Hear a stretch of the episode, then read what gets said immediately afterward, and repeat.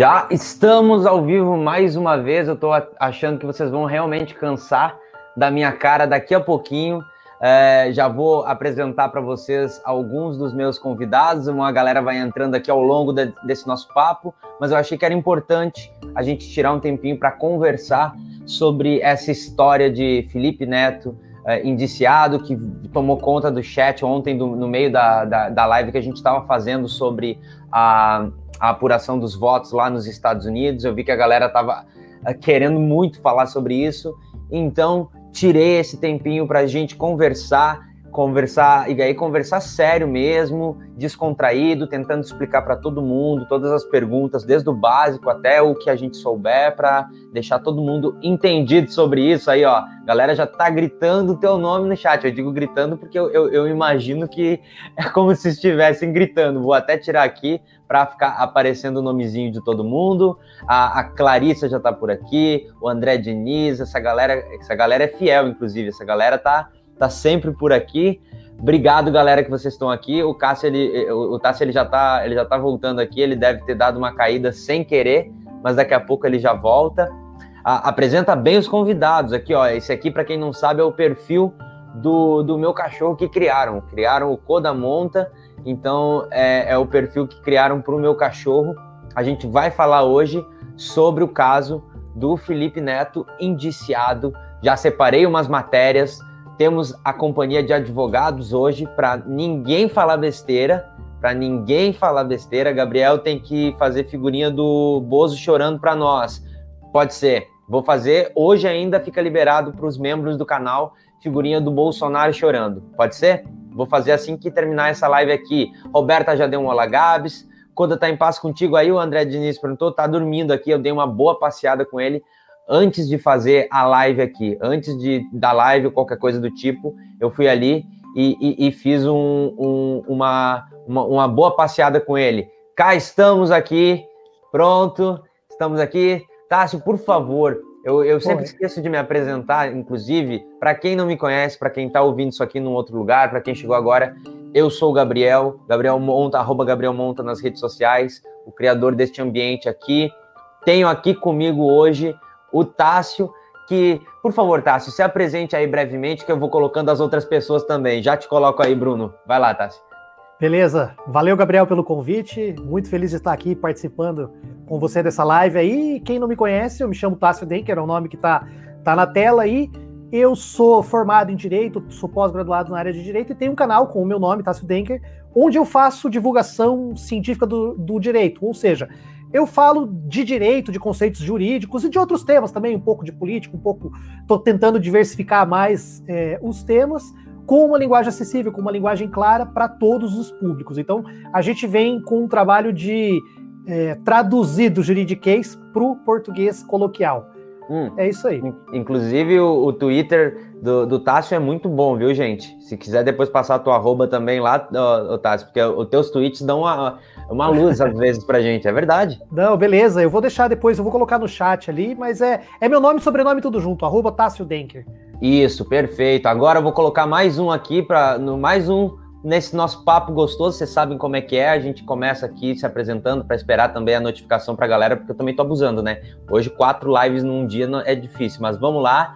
Uh, meu querido Bruno, Bruno, olha aqui, ele até Salve. mudou o nome aqui, ó. Agora ele botou Bruno Silvestre, ó. Antes era Cidadão Silvestre. Ainda, não, ainda é, é porque eu entrei na, no principal aqui e aí colocou o Bruno Silvestre. Daqui a pouco eu volto de novo pro cidadão para ajustar aqui.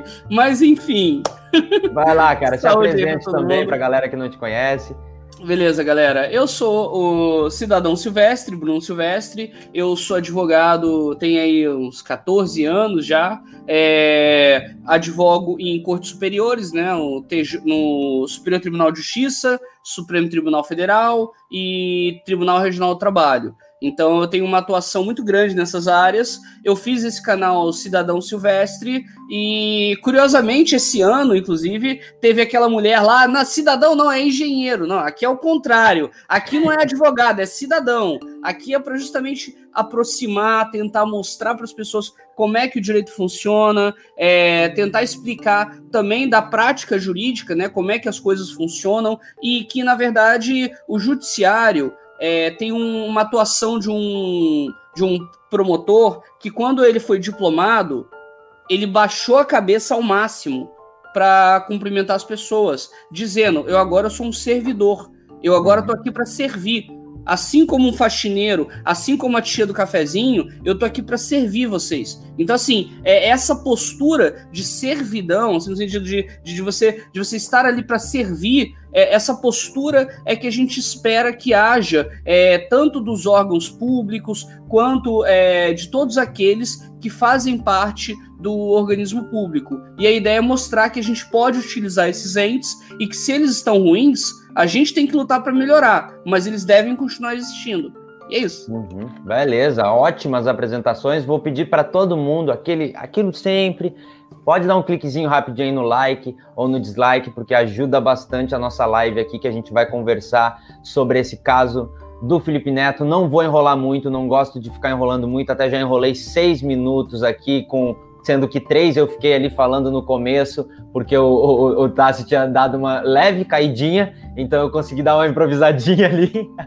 o Ryan já disse aqui, ó, Gabriel tá aproveitando bem o dinheiro pago no aplicativo aí, né? Sim, Ryan, esse aplicativo é muito caro, cara. Eu vou já que eu paguei esse mês, vou fazer live até gastar toda a placa do meu computador, tá? É isso que é exatamente isso. Posso colocar na tela aqui para a gente já começar a falar sobre esse negócio do Felipe Neto, que está muito estranho, para a gente poder entender exatamente o que está acontecendo? Bora Vou lá. colocar lá do Twitter, tá bom? Vou colocar a imagem que a gente tem lá no Twitter, vou abrir aqui a imagem inteira, porque é, é mais ou menos essa imagem aqui que nós temos, ó. O Felipe Neto é indiciado por divulgar aspas, conteúdo impróprio para menores e o influenciador diz que são acusações falsas. Essa aqui é a tela principal que a gente tem no Twitter, tá, gente? Isso aqui, se você abrir a rede social Twitter, você vai ver exatamente isso. O que é está acontecendo? Vamos colocar pra, o assunto para que todo mundo fique entendendo. E, por favor, quando vocês quiserem me interromper e quando a galera também quiser colocar no, nos comentários a opinião delas, já pode ir colocando que eu vou tentando clicar todo mundo. Mas, basicamente, a delegacia de Repressão a crimes de informática indiciou nessa quinta-feira o Felipe Neto por corrupção de menores. O que, que eles estão alegando? Esses investigadores estão falando, estão afirmando que o Felipe Neto é suspeito de divulgar material impróprio para crianças e adolescentes aqui no canal dele no YouTube. E segundo a polícia, o Felipe Neto não teria limitado a classificação etária desses vídeos dele que tinham aí aspas, um conteúdo e linguajar inapropriado para menores. A Polícia Civil no Rio também informou a, que ainda o caso chegou até a delegacia depois do recebimento de uma denúncia levada ao Ministério Público do Rio e que os promotores pediram então uma investigação do caso e o delegado optou pelo indiciamento. Para a polícia, o Felipe Neto teria cometido um crime previsto no artigo 244B do Estatuto da Criança e do Adolescente do ECA. Se eu estiver falando alguma coisa de errada, por favor, vocês podem me corrigir. Eu não sei se vocês querem que eu coloque aqui o que o Felipe Neto colocou nas redes sociais dele, a nota que ele colocou, ou se a gente já vai comentando alguma coisa por cima disso. Porque aqui embaixo já tem, por exemplo, a nota que o próprio Felipe Neto colocou. Ó. Ele botou. É, então, Gabriel, antes, Desculpe te interromper. Claro, vai lá. Volta para outra. Vai, vai para anterior antes. Vai para a cara do Felipe Neto antes, que é o seguinte: é, eu acho que é, o que a gente vai fazer aqui, é, obviamente que o, é muito bom ter uma live com o Tássio, porque eu sou uma pessoa que fala de uma forma muito informal e o Tássio tem uma didática maravilhosa quando ele explica. É, então eu, eu, me sinto muito seguro de ser do meu jeito, porque o Tássio sempre tem um estilo muito legal também. Então, assim, o é, que, que eu tenho para comentar num, num sentido? Todos nós, todos os cidadãos, eles podem ser investigados. Não há uhum. problema nenhum sobre isso. Se alguém achar que eu estou cometendo um crime, ué, denuncia, né? E eu vou ser investigado. Até aí não tem problema nenhum. Então, assim, é, a questão é o que você faz e como você faz essa investigação, esse procedimento. Um uhum. primeiro problema que nós temos é quando você é, está acusando alguém, primeiro, você tem que ter o registro da acusação. Ok, ela é anônima ou ela é alguém que foi lá direcionado. Ok, é o primeiro ponto. Obviamente que tem questões que não precisa de ter alguém identificado. Pode ser anônimo mesmo. Inclusive aqui no Rio e em outros lugares tem o Disque Denúncia. Você diz para denunciar alguma coisa. Tudo bem também. Mas a questão é, a primeira coisa que você faz quando é, alguém é acusado, você opor dá a oportunidade para essa pessoa comentar sobre aquilo. Por exemplo, é, é, eu brinco muito, eu dou aquele, aquele exemplo bobo, sabe? É, qual é? O Gabriel roubou pão na casa do João. Então você vira peraí, quem eu? Tipo, eu que fiz isso? E aí a pessoa, não, eu não. Então, assim, essa, essa brincadeira, ela, ela parece. É um bom exemplo para isso, sabe? Porque uhum. primeiro acusa, e aí você fala que não foi. Então quem foi? Então primeiro você tem que analisar o que, que aconteceu. Ah, o Felipe Neto está sendo acusado de apresentar material inapropriado. Tá, ele fez isso? Ah, acredito que sim. Tá bom, então Felipe Neto, se explica. A primeira coisa que você faz é pedir para o cara se manifestar. Então, assim, o cara ter que ser obrigado a fazer uma nota pública já é um constrangimento. Por que, que ele não, não foi chamado lá para depor, para dar o depoimento dele. Porque é aquele negócio, é aí, é, é aí que começa a estragar o processo. Sabe por quê? Porque, por exemplo, se eu sou advogado de defesa de alguma pessoa, se, se o meu cliente não foi ouvido, já tem uma nulidade aí. Já tem algo que eu posso questionar. Porque a questão é: todo mundo que é indiciado por alguma coisa tem que ser ouvido. Senão a gente entra numa coisa, tem, eu recomendo para todo mundo, tá? Tem um livro chamado o processo. Tá? Uhum. Inclusive, o ministro confundiu o nome do cara do que escreveu, né? Chamou de Kafta, mas não, é Franz Kafka. Então, assim, é, você vê o nível da parada, né? O cara chamou de Kafka, não, é Franz Kafka, em que ele co coloca a, a, assim, a, uma pessoa chamada Joseph K., que foi acusado de alguma coisa, só que ele não sabe do que, que ele foi acusado. Uhum. Então, ele sofre um processo por conta disso. A questão é, o processo penal, ele é a última, assim, a persecução penal, ele é a última coisa que deve acontecer com o cidadão, porque a consequência para a vida de um cidadão que foi processado já é terrível, se foi condenado é pior ainda. Então, assim, eu vou parar por aqui, mas basicamente a nota ela vai apresentar a defesa do Felipe Neto, que deveria ter sido o que o delegado deveria ter feito, né? Não sei se o Tássio também quer acrescentar alguma coisa que eu falei aqui. É, por favor, ó, inclusive a Gabi já disse que o livro é muito bom, tá? O que você indicou lá na Twitch. Inclusive, estamos ao vivo na Twitch também, tá? twitch.tv barra Gabriel Monta. Uh, Tássio, por favor, toma a palavra aí se você já quiser falar alguma coisa. Não, eu concordo com, com o que o Bruno disse. Uh, eu vou só trazer algumas, alguns, algumas informações do ponto de vista mais da estrutura de governo que, que rege essa questão da investigação, só para complementar a informação do Bruno. Realmente, assim, o que eu de cara dá para falar é, foi um erro ele ter indiciado é, o Felipe Neto sem ter ouvido o Felipe Neto primeiro. Como que funciona essa questão de falar indiciamento e tal? Vamos, vamos tentar entender um pouco melhor isso daí. Nós temos, né, todo mundo sabe, três poderes: o poder executivo, o poder é, legislativo e o poder judiciário. Paralelo a esses três poderes, que não pertence a nenhum desses três, nós temos o Ministério Público, que é o órgão que vai depois propor uma ação penal. Ele é o, ele é como se posso dizer o, ele é como se fosse o advogado titular dos interesses da sociedade, por exemplo, nessa matéria criminal. Uhum. Então ele não está vinculado a nenhum desses poderes, ele tem independência. Assim como o judiciário tem independência. O juiz não precisa de autorização de ninguém, e se ele julgar algo que não agrade, ele não pode ser modificado, ele não pode ser mudado de comarca, não pode perder emprego, não, não tem nada que possa acontecer com ele, assim como não acontece com o promotor de justiça. Uhum. Já a polícia, principalmente a polícia civil, ela é uma estrutura, é um órgão do Estado que está vinculado ao poder executivo. Então, o delegado de polícia ele não tem uma autonomia para é, até tem uma certa autonomia, mas ele não tem uma autonomia plena, porque ele pode ser depois sim perseguido dentro de uma estrutura do Estado por algo que ele vai fazer. E é, isso é um dos, um dos problemas que a gente tem, que a gente não tem, às vezes, investigações muito sérias contra figuras do poder, e a gente está vendo isso acontecer aí com a própria interferência do Bolsonaro na PF, uh, uhum. para chegar nos nomes poderosos. Por que, que eu estou falando isso? Porque do mesmo jeito que você tem uh, policiais, delegados, que trabalham para é, omitir ou não chegar ou não concluir investigações contra essas pessoas, eles também usam essa estrutura para perseguir as pessoas que eles querem perseguir, que são inimigos. Então, é muito comum uh, em todos os estados e dentro da própria Polícia Federal. A Polícia Federal sempre foi uma polícia mais independente, isso foi até o próprio Moro falou, inclusive na época do PD, tinha uma certa independência Sim. maior.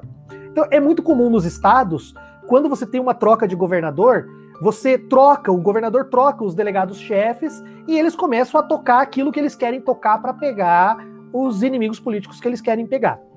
Tá? Isso é, já é um indício claro do que, que nós estamos falando sobre esse indiciamento do Felipe Neto, tá? Então você tem no Rio de Janeiro um governador que não gosta, né? E ou, há várias figuras desse poder que não bicam com o Felipe Neto. Uhum. Segundo fato é que, que nem ele falou, nós temos todo um processo para ocorrer uma condenação criminal. E geralmente esse processo começa lá com o inquérito policial. O inquérito policial, ele é uma é como se fosse um processinho antes do processo de verdade, em que quem coordena e quem comanda esse inquérito é o delegado de polícia, e ele serve para o quê? Para juntar elementos que comprovem a existência de um crime e a existência de um autor, para que depois um promotor de justiça vá entrar com a ação ou não. Uhum. Quando, quando ele está fazendo essa, essa investigação, ele pode é, instaurar um inquérito e vamos ver quem é o autor, quem não é o autor. Quando ele chega, ou durante a investigação, ou já de cara, quando ele vai instaurar, ele tem bons dados, bons indícios de que houve um crime e de que aquela pessoa é um suspeito, ele formalmente vai declarar aquela pessoa suspeita de um crime com esse ato que a gente chama de indiciamento. Esse indiciamento é formalmente é, suspeito dentro daquele inquérito, segundo a autoridade policial que está conduzindo aquele inquérito. Esse indiciamento, ele não significa é, perda praticamente de nenhum direito nem nada. O delegado, o delegado não, desculpe, o promotor pode não concordar com esse indiciamento, pode não entrar com ação contra aquela pessoa, pode, pode arquivar o inquérito, enfim. É, via de regra, ele não vai trazer nenhum prejuízo legal. Até existe alguns legais que eu posso falar na sequência. Só que esse indiciamento, ele é dentro de uma estrutura do Estado, dentro de um reconhecimento. Se você tentar tirar uma certidão lá no órgão de segurança pública, uma mancha do nome da pessoa. Uhum. Pode ser, não pode não acarretar nenhum prejuízo legal de tipo, ah, não pode, eu não posso te impedir de assumir, por exemplo, ah, você passou num concurso público, eu não vou poder te impedir de assumir porque você está indiciado. Mas para a sociedade e para a moral da pessoa, ele acaba sendo uma mancha. E é por isso que hoje o próprio direito penal e uh, os estudos de direito penal moderno, eles sempre é, orientam a cautela para o indiciamento. Porque uhum. esse indiciamento, é, se ele for arbitrário, ele pode sim configurar um abuso de autoridade por parte do delegado. Tá? Uhum. E para concluir isso, eu só quis dizer porque eventualmente alguns concursos, como por exemplo concurso para diplomata, concurso para promotor, concurso para juiz e o próprio concurso para delegado, você precisa de certidões dizendo que você não responde o processo e certidão da Sim. própria Secretaria de Segurança Pública dizendo que você não é indiciado. Essa certidão, ela não vai te eliminar do concurso, mas esses concursos, principalmente promotor e juiz, você passa por uma banca que tem uma subjetividade muito grande, que tem uma entrevista oral e tal. E quando você vai para essa entrevista oral, os entrevistadores já têm essas informações. Então isso pode sim, eventualmente, acarretar um prejuízo para uma pessoa que foi é, injustamente indiciada. Eu não sei se eu consegui ser bem claro também, se o. Não, mas aí qualquer coisa a gente vai voltando. Nem te, é, nem te preocupa, tá? Eu só vou ler aqui um, dois, um superchat que tem aqui, porque senão daqui a pouco some. Porque o Bruno claro, Augusto claro. aqui, ó, mandou um salve, Brunão, Gabriel e Tássio. A galera tá empolvorada aqui com vocês, viu? A galera gosta de vocês pelo jeito, tá? Obrigado, Bruno, pelo teu. O Bruno tá sempre por aqui. Obrigado, é. viu, Bruno, pelo teu superchat. A Jenny Lopes também mandou uma pequena ajuda, Gabriel, e mandou um, um cachorrinho ali, provavelmente em comemoração ao Codinho aqui, o meu cachorro. Obrigado. Se vocês não sabem, tem um perfil aqui que a galera fez do meu cachorro no YouTube. Então é como se o meu cachorro estivesse comentando aqui no YouTube de tempo em tempo, tá? E o Alessandro R também, o Alessandro também tá sempre por aqui, é, já é parceiro demais, disse, ó, este episódio começou com uma tentativa de chupinzar por parte de um youtuber chamado Uh, coincidência ou não candidato a vereador em BH. Eu não sei se ele acabou tirando o nome da pessoa ali ou não, mas eu, eu queria só perguntar uma coisa para vocês antes de passar uh, para essas outras considerações, porque aqui na, na nota do Felipe Neto, por exemplo, ele diz o seguinte, tá? Por meio da, da sua assessoria de imprensa, o Felipe Neto reitera que o inquérito está apurando as mesmas falsas acusações e desinformações que há meses vêm sendo cometidas e articuladas por membros da extrema-direita, fortemente incomodados com as críticas ao governo Bolsonaro. Felipe Neto informa que prestou todos os esclarecimentos necessários, porém o delegado de polícia, sem tomar nenhum depoimento ou realizar qualquer investigação, decidiu indiciá-lo. Exatamente o que vocês estavam comentando ali antes. Confiante ao Poder Judiciário, o youtuber permanece absolutamente convicto e tranquilo de que nunca praticou crime algum e reitera que, que todo, o, todo ocorrido ainda será analisado por um promotor de justiça. Felipe Neto acrescenta que quando começou a se manifestar vigorosamente contra os absurdos do governo Bolsonaro, já estava preparado para enfrentar todos os tipos de ataques cometidos pela articulação do ódio, desde a propagação de notícias falsas, acusações, uh, associando Felipe Neto a crimes, na tentativa de destruir sua imagem e reputação. Por que, que eu estou lendo isso aqui? Porque o Felipe Neto fez um tweet aqui há pouco tempo dizendo que o suposto crime que ele teria cometido que ele está sendo acusado, no caso, é de não ter colocado uma classificação indicativa em vídeos de vários anos atrás, quando ele falava palavrão e fazia piada com uma conotação sexual, com, como inúmeros youtubers. E aí ele diz ali embaixo, inclusive, que até hoje praticamente ninguém põe classificação indicativa no YouTube. Por que, que eu estou falando isso? Porque realmente uh, pouquíssimos youtubers colocam a, a, classificação no título, que no caso o Felipe Neto faz atualmente, por exemplo. Uh, naquela época não se tinha esse costume, não se tinha muito dessa discussão na, na, na comunidade do YouTube, o máximo que tinha era uma sinalização ou outra quando você postava o vídeo, mas eu queria perguntar para vocês como é que fica Uh, é, é válida essa acusação? Estou fazendo perguntas bem uh, de quem não sabe nada e trazendo aqui para a galera entender, tá? É, é, válido trazer uma situação de muito tempo atrás, quando não se tinha essa discussão, quando não se tinha esse, esse, essa, essa dúvida ou essa questão de colocar a idade nos vídeos do YouTube e juntando com essa pergunta. Então, isso significa que outras pessoas que postaram vídeos há muito tempo atrás ou elas apagam, ou elas começam a colocar a idade nos vídeos? É, então. É... Ah, não, quer falar, Tassi? Vai. Não, não, pode. Tá, não, é que é, sobre essa questão da classificação indicativa, a gente precisa dar uma olhada é, mais profundo, porque é, eu não sabia que o tema. Eu não sabia que o indiciamento tinha sido com relação à questão da classificação indicativa. Nós temos uma portaria que regula a classificação indicativa para televisão e rádio, uhum. que traz critérios, e esses critérios eles são uh, bastante, bastante amplos, assim, e cabe uma subjetividade com relação a se é 12, se é 14, se é 16 e tal. Uhum. Assim, o que a gente sabe que é 18, por exemplo, envolveria pornografia infantil, pornografia de adulto, normal, claro, pornografia uhum. infantil, que acho que é o que eles queria, que queriam imputar ao Felipe Neto, ou de ter feito a apologia à pornografia infantil, não sei. Mas questão da, da classificação indicativa, eu até tenho um vídeo antigo, acho que eu já até, talvez tenha até tirado do canal, quando teve aquela questão daquele homem nu no museu. E, inclusive, naquela ocasião, você não precisava de uma classificação indicativa de 18 anos, inclusive seria uma classificação indicativa livre, porque a nudez sem conotação sexual, ela não não é, não força a barra para você botar 10, 12, 14, 16, 18 anos. Tá? Mas isso eu estou falando de televisão, de teatro, de coisas que são mais tradicionais. Com relação à classificação indicativa na internet, é, o que eu sei é que nós temos uma portaria lá de 2018. Então, em 2018 começou a se regular essa questão da classificação indicativa na internet.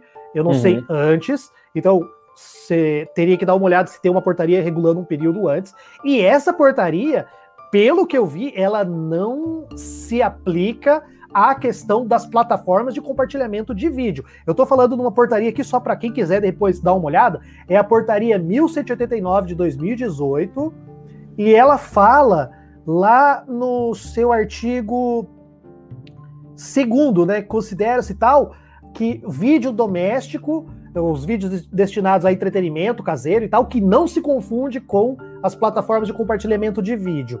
Então, assim. É, desculpa, a, princípio, a, a portaria 1189? 1189 de 2018. De 2018. Tá, eu vou, eu vou jogar é, eu não tive, é, eu, Isso, eu não, tive, eu não tive tempo ainda de olhar essa portaria uhum. por alto, mas é que eu lembro que eu tinha dado uma olhada nelas quando eu fiz aquele meu outro vídeo uhum. sobre esse tema aí. Então, uhum. assim, a princípio, se for só essa questão da classificação indicativa, não existe crime, tá? O que existe talvez seja uma irregularidade administrativa na qual ele pudesse ser multado pelo Ministério da Cultura, tá? Isso não é não é compatível com o crime que ele fala do artigo 244B lá do ECA. É a mesma coisa a questão, por exemplo, eu pegar um vídeo uh, e colocar um vídeo com violência e não falar que aquele vídeo na televisão, passar um filme em horário lá que não seria indicado, e aquele filme tem, sei lá, violência que seria classificado para 16 anos, e eu ponho 10, ou eu não ponho nada, uhum. o, diretor responsável por aquilo não vai responder por crime. Ele vai eh, simplesmente ser sujeito a uma multa administrativa por não ter tomado um cuidado adequado com relação a essa questão da classificação indicativa. Uhum. É, Bruno, se você tiver alguma coisa para falar, que eu já quero problematizar mais uma coisinha em cima, viu? É, não, maravilha. Eu quero, quero comentar sim, eu tenho mais coisas para falar sobre isso. É, primeiro, só para esclarecer para o público que já até colocou nos comentários, né? É, primeiro a gente tem que entender é, que não é. Primeiro, Felipe Neto não é uma esquerda. Tipo, o Felipe Neto ele não fala por, por todos os partidos de esquerdas e nem dá para falar alguma coisa assim sobre a figura dele como sendo um grande defensor da esquerda. Tanto é que ele foi a favor do impeachment da Dilma, teve algumas situações aí. Então o que acontece? Nós somos seres humanos. É que nem, uhum. por exemplo, sabe quando você fala, ah, não dá para criticar uma igreja pelas pessoas que estão lá e etc. Da mesma forma, é, instituições e outras coisas, você tem que olhar o que, que é aquilo, o que, que é aquele conjunto. Então, assim, a gente tem que falar que o Felipe Neto, ele é um ser humano como qualquer outro, ele tá ali, ele é um empresário, ele tem as coisas dele de filantropia, ele tem as coisas dele de interesse próprio dele, e é a vida que segue, ele é um cidadão, ponto. Então o que acontece? Gostar ou não gostar do Felipe Neto não é um motivo para ele ser preso.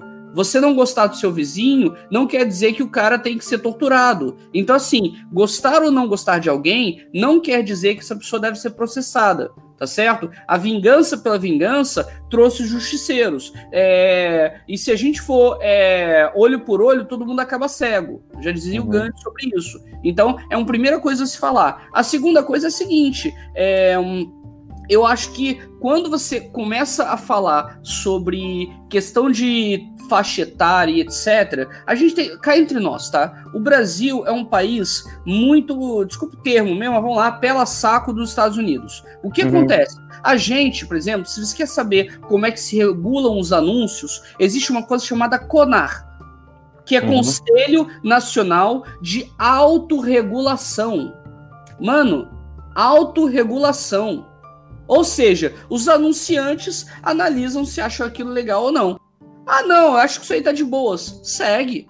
Ah, não, isso aí, ah, não tem problema. Segue adiante. Então, assim, é, você dá um poder pra, pra raposa cuidar do galinheiro. Ó, oh, raposa, regula aí esse galinheiro pra saber se elas estão botando ovo. E é isso que você faz.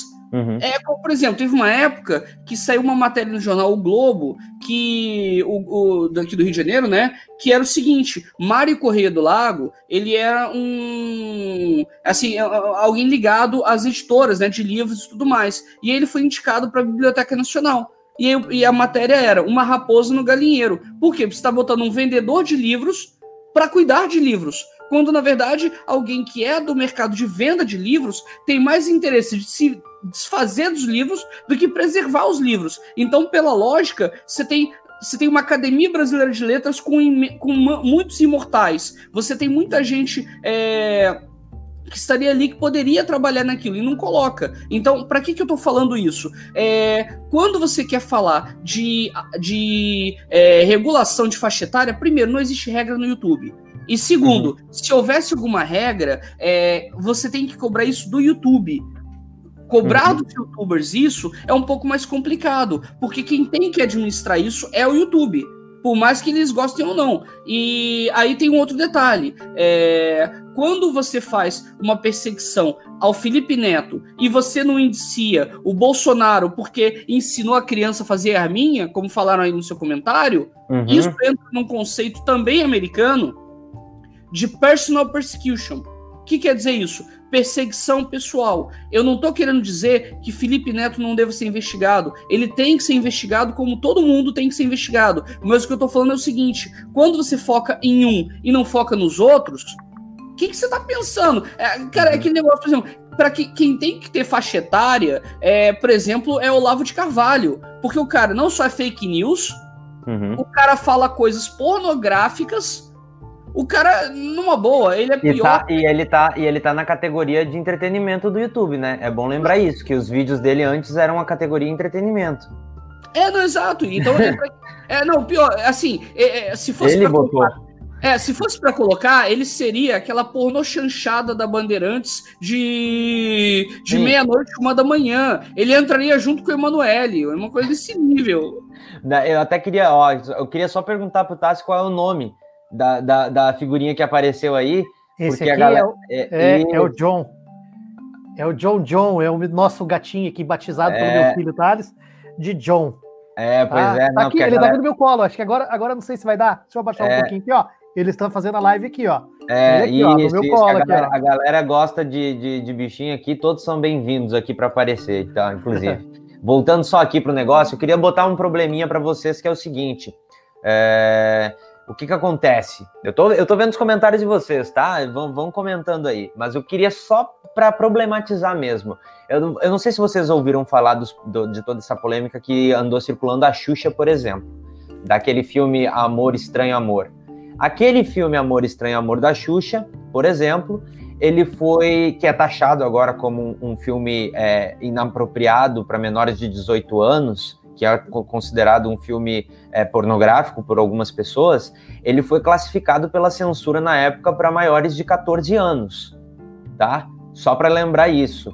E aí agora eu vejo essa, esse conteúdo inapropriado para menores, ditos aqui pelo Felipe Neto, que inclusive eu vi uma pessoa aqui que, que, que, comentou que acompanha o Felipe Neto há muito tempo e que nunca viu nada inapropriado. Aí eu fico perguntando assim, é, é, é, dois pesos, duas medidas. A gente está a gente tá vendo, na verdade, uma tentativa de encontrar um caminho para dar problema para o Felipe Neto, ou, ou, ou, uma coisa não tem relação com a outra, e eu estou traçando uma linha que não, realmente não deveria estar sendo ligada, porque é, o, o, que eu, o que me parece é que. Uh, parece que estão tentando forçar bastante a mão nesse, nessa questão do, do, do vídeo do Felipe Neto. Então eu estou perguntando para vocês o que, o que vocês têm de visão sobre isso mesmo, para provocar vocês.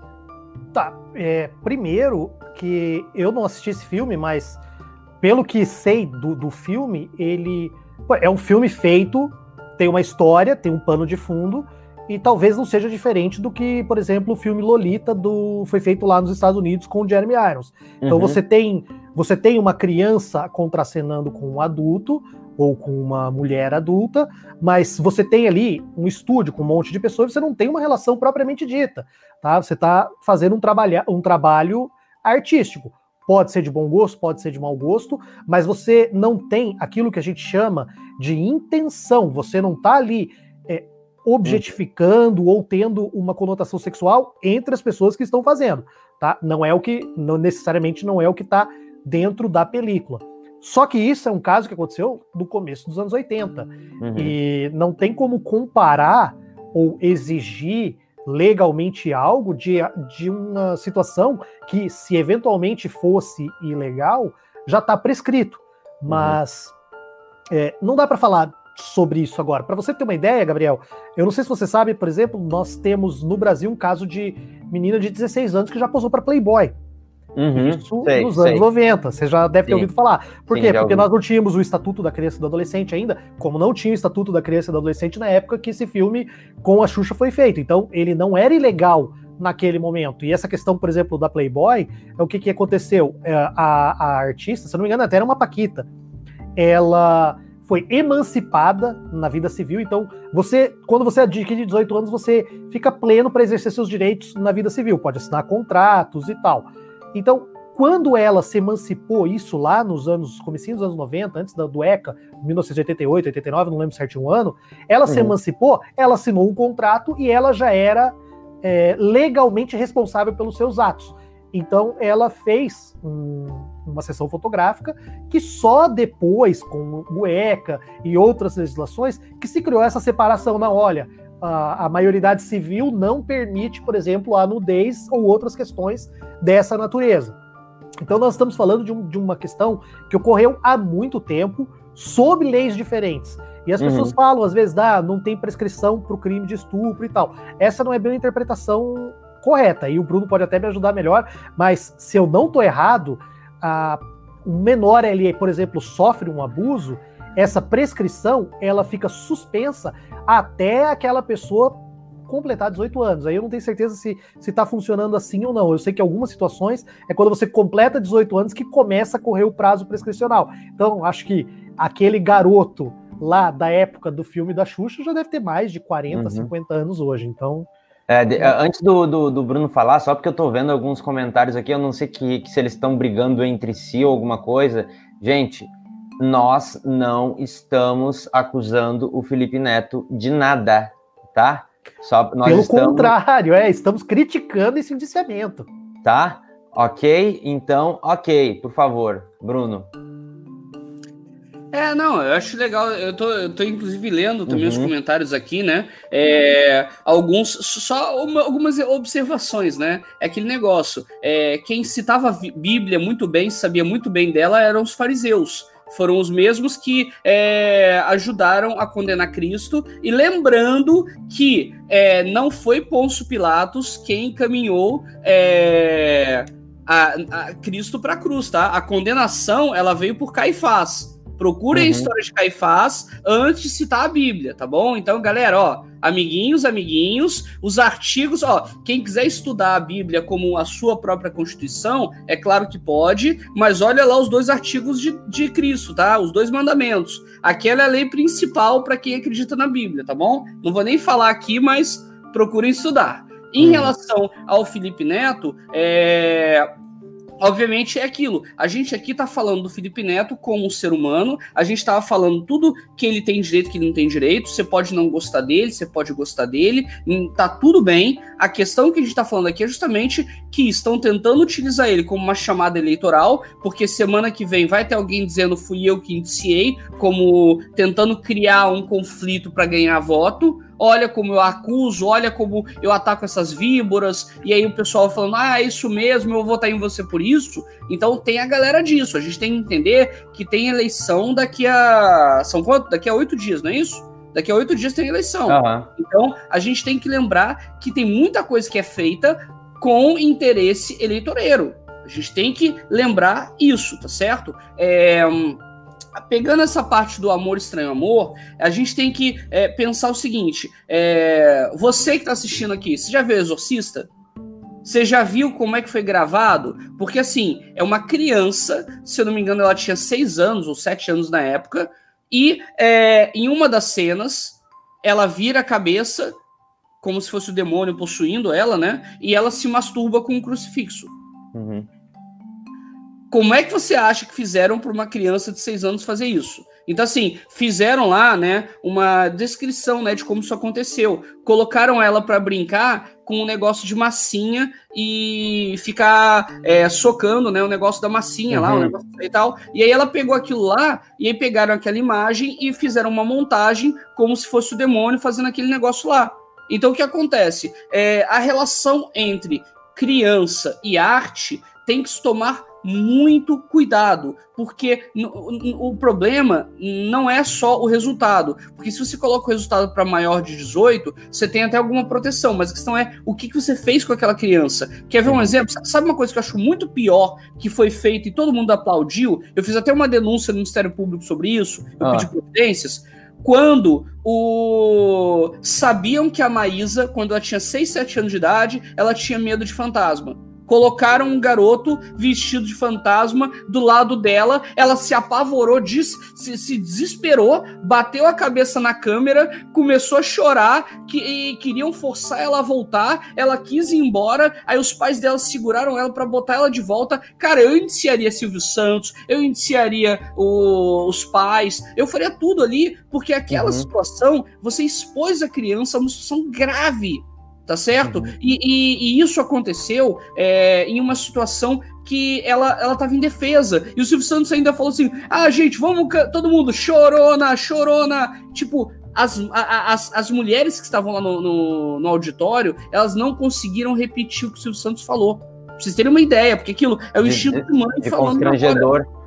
De constrangedor. Exatamente de constrangedor, exatamente. Então, uhum. o, o, a, aquilo que eu vejo é o seguinte: é, na minha opinião, a Constituição brasileira ela já traz uma proteção muito grande. Mas a, a gente às vezes quer ser legalista para ter que ter uma lei dizendo que tem que proteger. Não é óbvio, já está na Constituição. A gente tem que usar o bom senso. O problema é que o nosso país, infelizmente, não usa o bom senso e você precisa de ter uma legislação de proteção de dados na internet Sendo que o Código Civil já tem coisas ali que era só era só você fazer portaria. Mas o que uhum. acontece? Está tão lento, tão devagar, que eles têm que lutar por uma proteção de dados para proteger uma coisa que já civilmente já é protegida. Porque uhum. já imaginou você na rua? Ei, Gabriel, para um pouquinho aqui, me mostra sua identidade, seu CPF, me diz se você está namorando, eu quero preencher esse questionário aqui. Você não vai sair daqui enquanto você não fizer isso. Quem é, que, quem é que faz isso na rua? Então, assim, na mesma coisa na internet. Então, assim, existe um atraso na questão de pensamento e de crítica. E o Tassi falou bem dessa questão da garota de 16 anos e tudo mais. Você tem a emancipação, sim, mas a questão é que idade de 18 anos para determinados atos. Uhum. Então, assim, é, é, por exemplo, nos Estados Unidos é engraçado. Com 16 anos você pode dirigir com 18 anos, você tem determinadas liberdades. Agora, beber bebida alcoólica só com 21. Uhum. É, ó, bom, só vou é, então, fazer isso, Só, isso, só para complementar.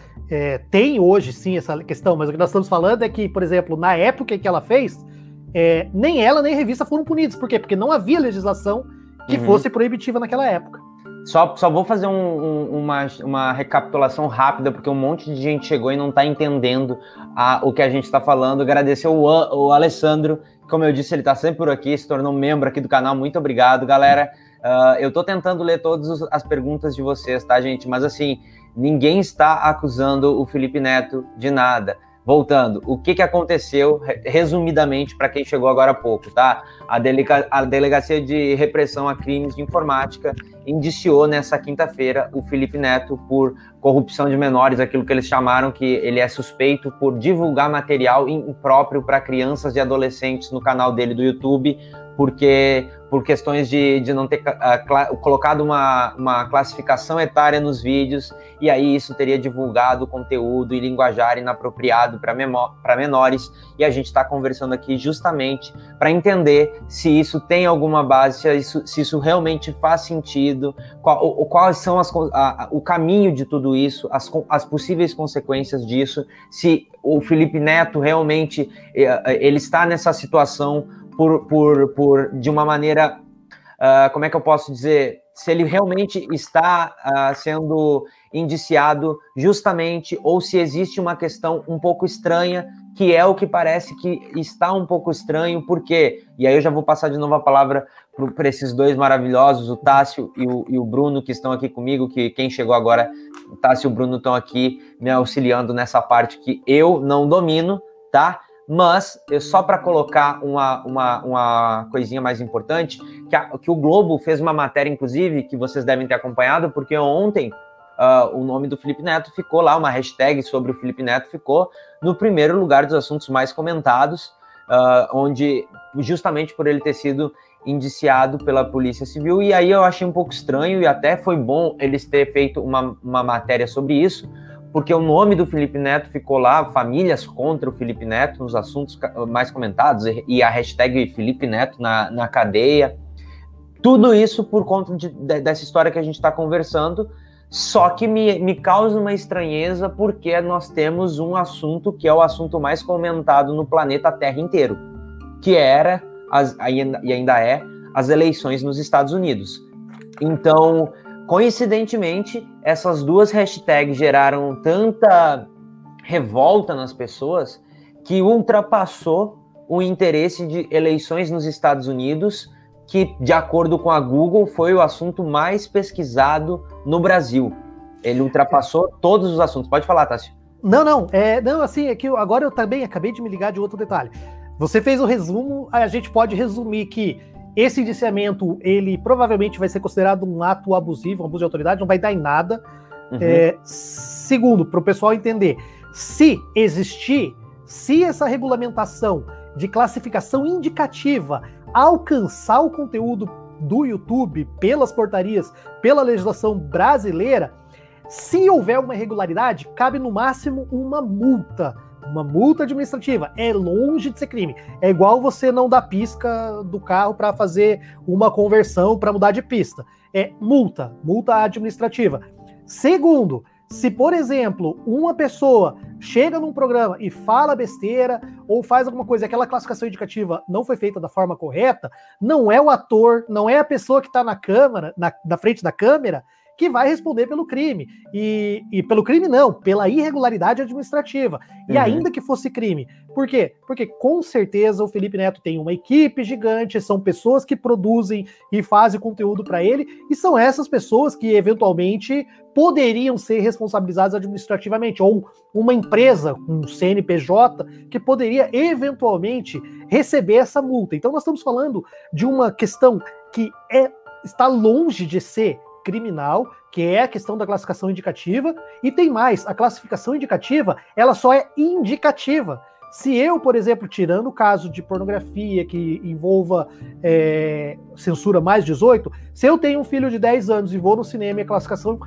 indicativa é de 14 anos, ninguém pode me barrar porque aquela classificação ela é indicativa. Se a criança de 12 tiver acompanhado com os pais e o pai falar, não, ele vai assistir o filme, você pode levar essa pessoa para assistir o filme, porque ela é indicativa, mas ela não tira o poder familiar dos pais, do pai e da mãe, de uhum. escolher se a criança pode assistir ou não. Então, assim, o, o vídeo do Felipe Neto, os vídeos do Felipe Neto antigo estariam no ar do mesmo jeito, as crianças poderiam assistir do mesmo jeito, com ou sem a classificação indica, indicativa. Então, assim, a gente está falando de uma situação que ela é, é bobagem, cara. Sério, você mover uma máquina do Estado, você mover uma delegacia, você intimar, botar policial para entregar notificação, fazer tudo isso por causa de uma coisa que é absolutamente inócua, é uma baita de uma bobagem. Uhum. Para mim, isso tem uma outra finalidade que não é proteger as crianças, não.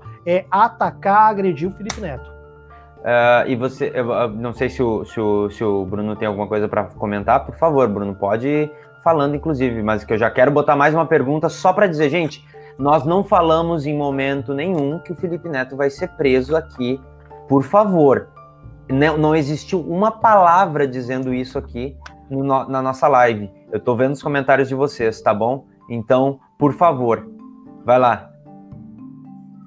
É, não, então, vamos comentar sobre isso, pegar esse gancho eu que acho, você deu, desculpa, que é o seguinte... Desculpa, só te interromper. É... Eu acho que a gente está sendo... Vamos tentar ser mais didático ainda, tá? Vou pedir para a gente que seja mais didático ainda, porque eu acho que tá, tá um pouco complicado para a galera entender. Então, vamos de, vamos, vamos, vamos de novo. Não tem problema. Vamos nessa. Acontece o seguinte, se alguém acusa o Felipe Neto de alguma coisa, essa pessoa tem que ter provas. Uhum. Então, o que a gente está falando aqui é, primeiro, o Felipe Neto, ele não foi ouvido pessoalmente na delegacia que ele foi acusado. Então, a gente está falando de um direito do Felipe Neto, e não é um direito só do Felipe Neto, é um direito do Gabriel, um direito do Tássio, um direito do Bruno e de você que está assistindo a gente. É um direito de todo mundo ser ouvido na delegacia antes que seja encaminhada uma investigação contra você. A não ser, obviamente, que a pessoa não possa ser encontrada. Aí é uma outra exceção. Mas o uhum. Felipe Neto é uma pessoa pública e aí teve gente que, ah, quem é o Felipe Neto na fila do pão? Basicamente é aquela pessoa que tem um saco de dinheiro e que se tiver gente pobre precisando de pão, ele compra a padaria inteira e dá para os pobres. Esse é o Felipe Neto na fila do pão. É um empresário rico, bem-sucedido, que não precisaria estar tá se expondo e poderia estar tá morando nas Ilhas Caimã ou onde ele quisesse no planeta Terra. E se quisesse, ele comprava uma passagem para Marte, pelos programas espaciais que o Elon Musk e outra galera tá fazendo. Então o que acontece? O cara tem grana. O cara na fila do pão é o dono da padaria. Enfim, então essa é a situação que a gente tem que mostrar. O Felipe Neto é um empresário. Ele, por conta das opiniões dele de, contrárias ao governo, ele tem sido vítima de ataques. Esse ataque, a gente está dizendo que é uma perseguição pessoal. Eu estou dizendo que todo cidadão pode ser investigado. Por que, que um inquérito policial, em geral, ele é sigiloso? Justamente para que não paire sobre ninguém que a pessoa está sendo investigada. Porque imagina só você na sua cidade dizerem, ah, o fulano ou a fulana está sendo investigado.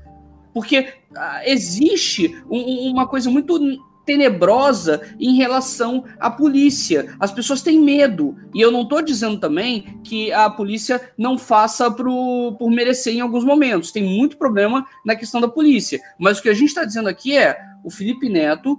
Ele está sendo alvo de não só de uma de um inquérito policial, mas ele agora foi indiciado. Então ele passou por uma fase 2. Ele não vai ser preso, porque, primeiro, tem muita coisa antes disso. E esse tipo penal que ele está sendo enquadrado, não vai dar nem isso, como o Tássio mesmo falou. Então, assim, Felipe Neto não corre risco de ser preso, mas a questão é, e o dano à reputação? Porque não importa, a questão é, se você é acusado de alguma coisa, não importa nada. Importa se você tá ali. Quer ver um exemplo? Assista um filme. Eu vou indicar para vocês agora um filme que ele parece um filme bobinho, mas ele é lindo. E ele é um filme europeu chamado Age. Se eu não me engano, foi produzido nos Estados Unidos, mas é de uma história europeia. Age. A história conta um idoso que é acusado de que ah, ele matou alguém, então todo mundo tem medo do cara. E aí, a, uma criancinha de seis anos, né, que é a Age, ela, é, ela, ela vai ficar com ele porque a tia não quer mais ficar com ela e ela não tem mais ninguém, os pais morreram. E aí ela fala: Ah, minha irmã me deixou ela, eu vou ter que deixar é, ela com ele. Então, assim, ela tá deixando uma criança de seis anos com um cara que todo mundo acha que matou um homem. Então, assim, assistam esse filme que vocês vão ver a beleza e a sensibilidade que tem nisso. Então, assim, é, o grande problema do processo penal ou, ou, da persecução penal é quando você acusa alguém e aí todo mundo quer acusar sem provas. E aí, mais pra frente, o Gabriel, eu queria hum. Falar sobre escola base, é, que é uma coisa bem interessante. E aí acho que a gente pode ouvir o Tássio agora, né? Claro, inclusive que o Tássio tem, eh, disse que tinha uma horinha só para estar tá aqui com a gente. Até queria passar já de novo a palavra para ele, porque eu, eu, queria só comentar uma coisa, porque tinha gente dizendo assim, ó, vai no canal de não sei quem, ele fez um dossiê contra não sei o quê, vai não sei aonde para falar não sei o quê. Então, Tássio, eu queria só que você comentasse sobre essa percepção que as pessoas têm de vídeos na internet fazendo o papel da justiça, porque eles pegam um vídeo aqui da internet e consideram que a pessoa fez a investigação, ele, ele julgou e ele já também condenou essa pessoa a alguma coisa. Não, isso aí é, é produzir material difamatório ou qualquer coisa não significa que você está fazendo prova, nem sendo. Para você ter uma ideia, no dentro do depois que você tem um indiciamento, você tem um inquérito policial, dentro do próprio inquérito policial é, são colhidas provas. Depois, se existir uma ação, dentro da ação você tem um juiz que vai fazer provas, ampla defesa, contraditório. Então, é, muito é muito mais complexa a formação, porque assim, justiça, o processo na justiça, ele na, no final das contas, ele é um processo sobre formar uma convicção. Você uhum. tem A alegando um, o B alegando dois, e você vai ouvir todas as partes e você, com os elementos que se trouxer, que trouxerem para o processo, o juiz vai chegar e vai dar uma sentença falando A, A tem razão, B tem razão, ou A e B tem razão, ou nem A nem B tem razão. Então são, são uma série de possibilidades. E quando você tem é, esses materiais, ah, fez isso, fez aquilo, isso aí é, é inócuo para a justiça, não é assim que a justiça trabalha. A justiça trabalha depois com elementos sérios, com elementos palpáveis, não trabalha com uma palavra bem é, talvez não seja muito usual dentro do vocabulário das pessoas, uma palavra que se chama ilação. Uhum. A justiça não trabalha com ilação, que seja possibilidades. Por exemplo, você tem ali uh, um, uma pedra entrou pela janela da sua casa. Ah, o que, que aconteceu? Cara, alguém pode ter jogado a pedra, é, o vizinho pode ter jogado a pedra, sei lá, um carro passou e pode ter jogado. Tudo isso a gente fala que é uhum. ilação. A gente não sabe, são possibilidades. O que, que você vai depois sentenciar? Aquilo que você traz para um processo com provas concretas. Tem uma câmera de mostra uma pessoa jogando a pedra pela janela. Ah, essa pessoa é quem? Aí você tem outra câmera, você tem outro tipo de para chegar numa conclusão. E o, o processo ele trabalha dessa forma. Então, as pessoas fazerem vídeos ou falarem isso ou falarem aquilo, isso tudo é ilação de internet. E como eu falei anteriormente, acho que né, eu vou ter que acabar saindo mais cedo. Vai, claro, claro. É, não tem muito o que se falar, porque aquele crime do 244 lá é, não tem nada a ver com essa situação de classificação indicativa, do 244B. Aquilo uhum. lá seria, por exemplo, eu pegar, sentar, olha, você tem quantos anos? Você tem seis anos? Vem aqui comigo. Eu sentar, pegar a televisão e colocar um filme do Massacre da Serra Elétrica para uma criança assistir. Sabe, eu estou expondo aquela criança a um conteúdo é, que é muito forte e tal. E daí, beleza. Quem expôs aquela criança?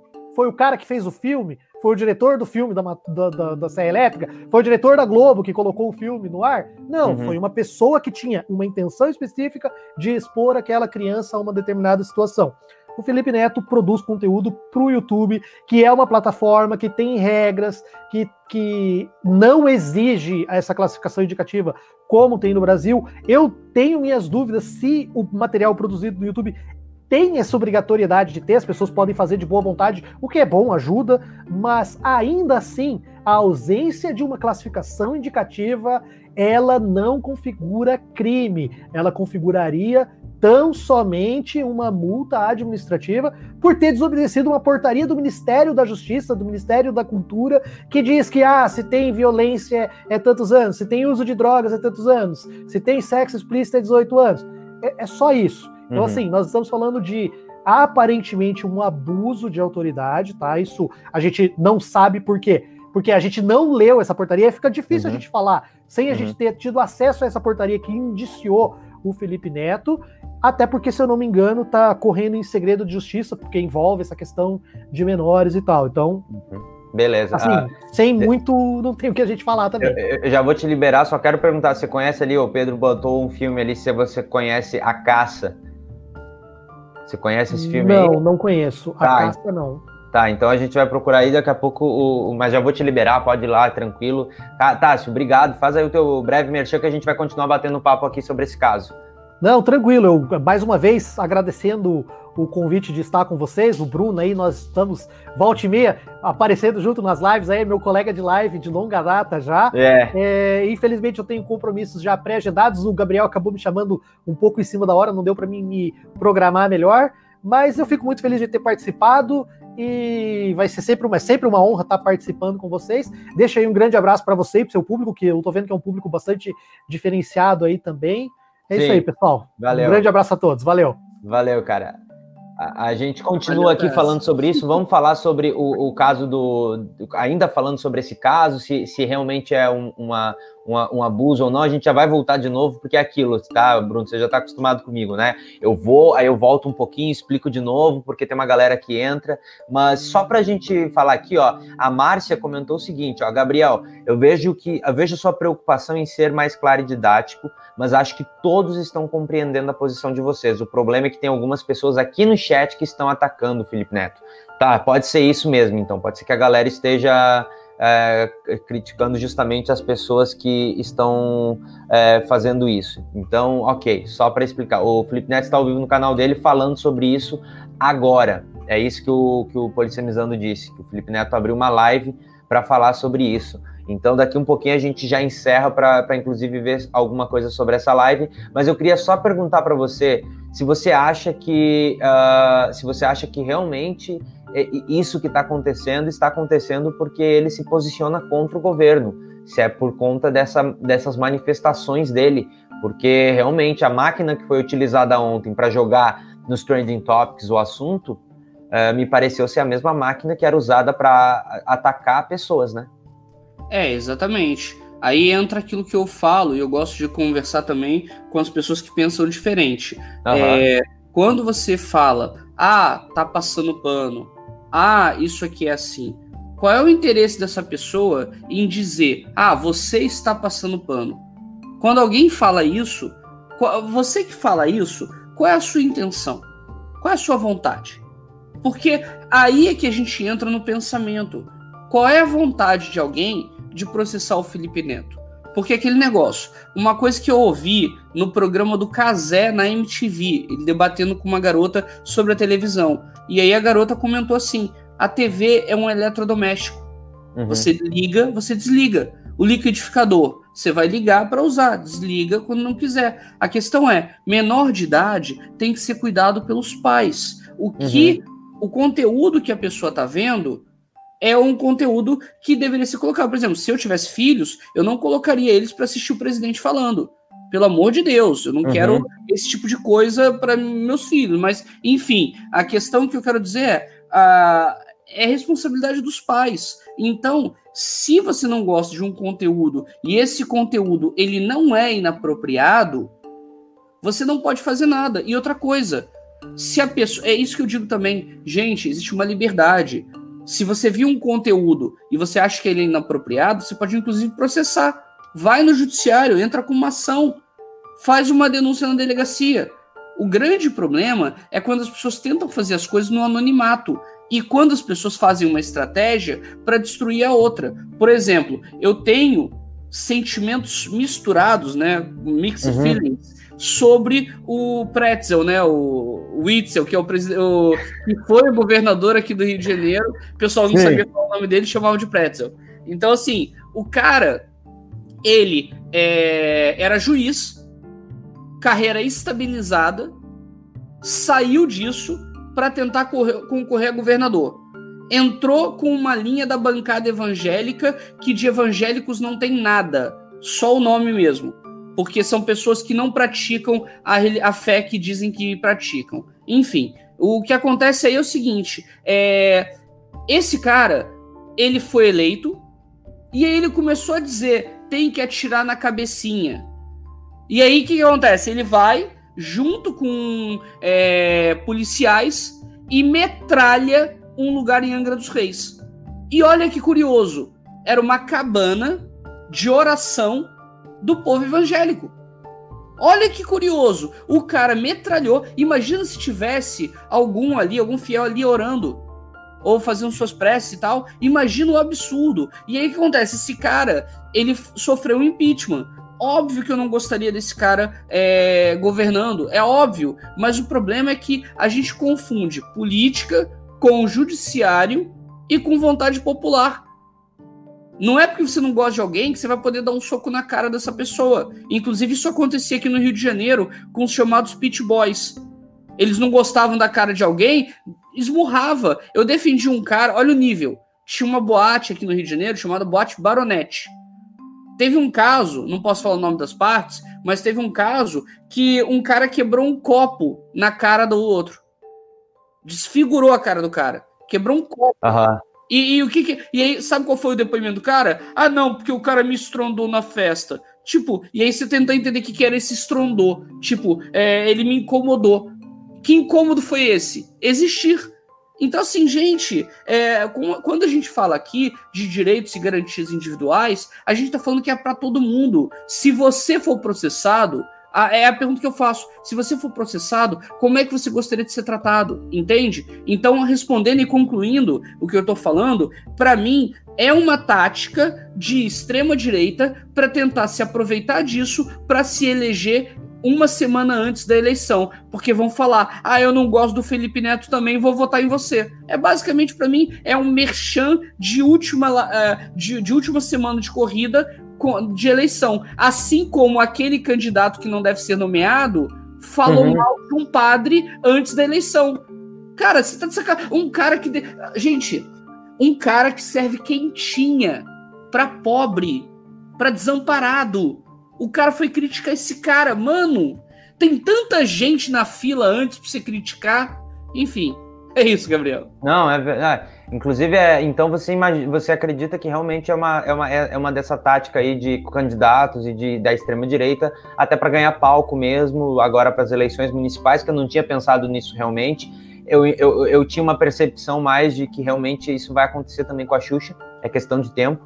Ela vai começar a passar por isso também, em alguma coisa que ela falou ou já ou vai falar. Eu imagino que eles já estão no radar dela uh, porque isso vai acontecer com ela também, mas eu não tinha parado para pensar exatamente nessa questão de eleições municipais e de tentar alavancar uma, uma, uma candidatura, que eu, isso realmente eu não tinha pensado, faz total sentido para mim. Uh, inclusive, é, é, até mais assustador, né? Não parece assim para você um, um, um, Pode falar, vai lá. Não, não, eu ia comentar isso, que é o seguinte: aqui no Rio de Janeiro, olha o que acontece, gente.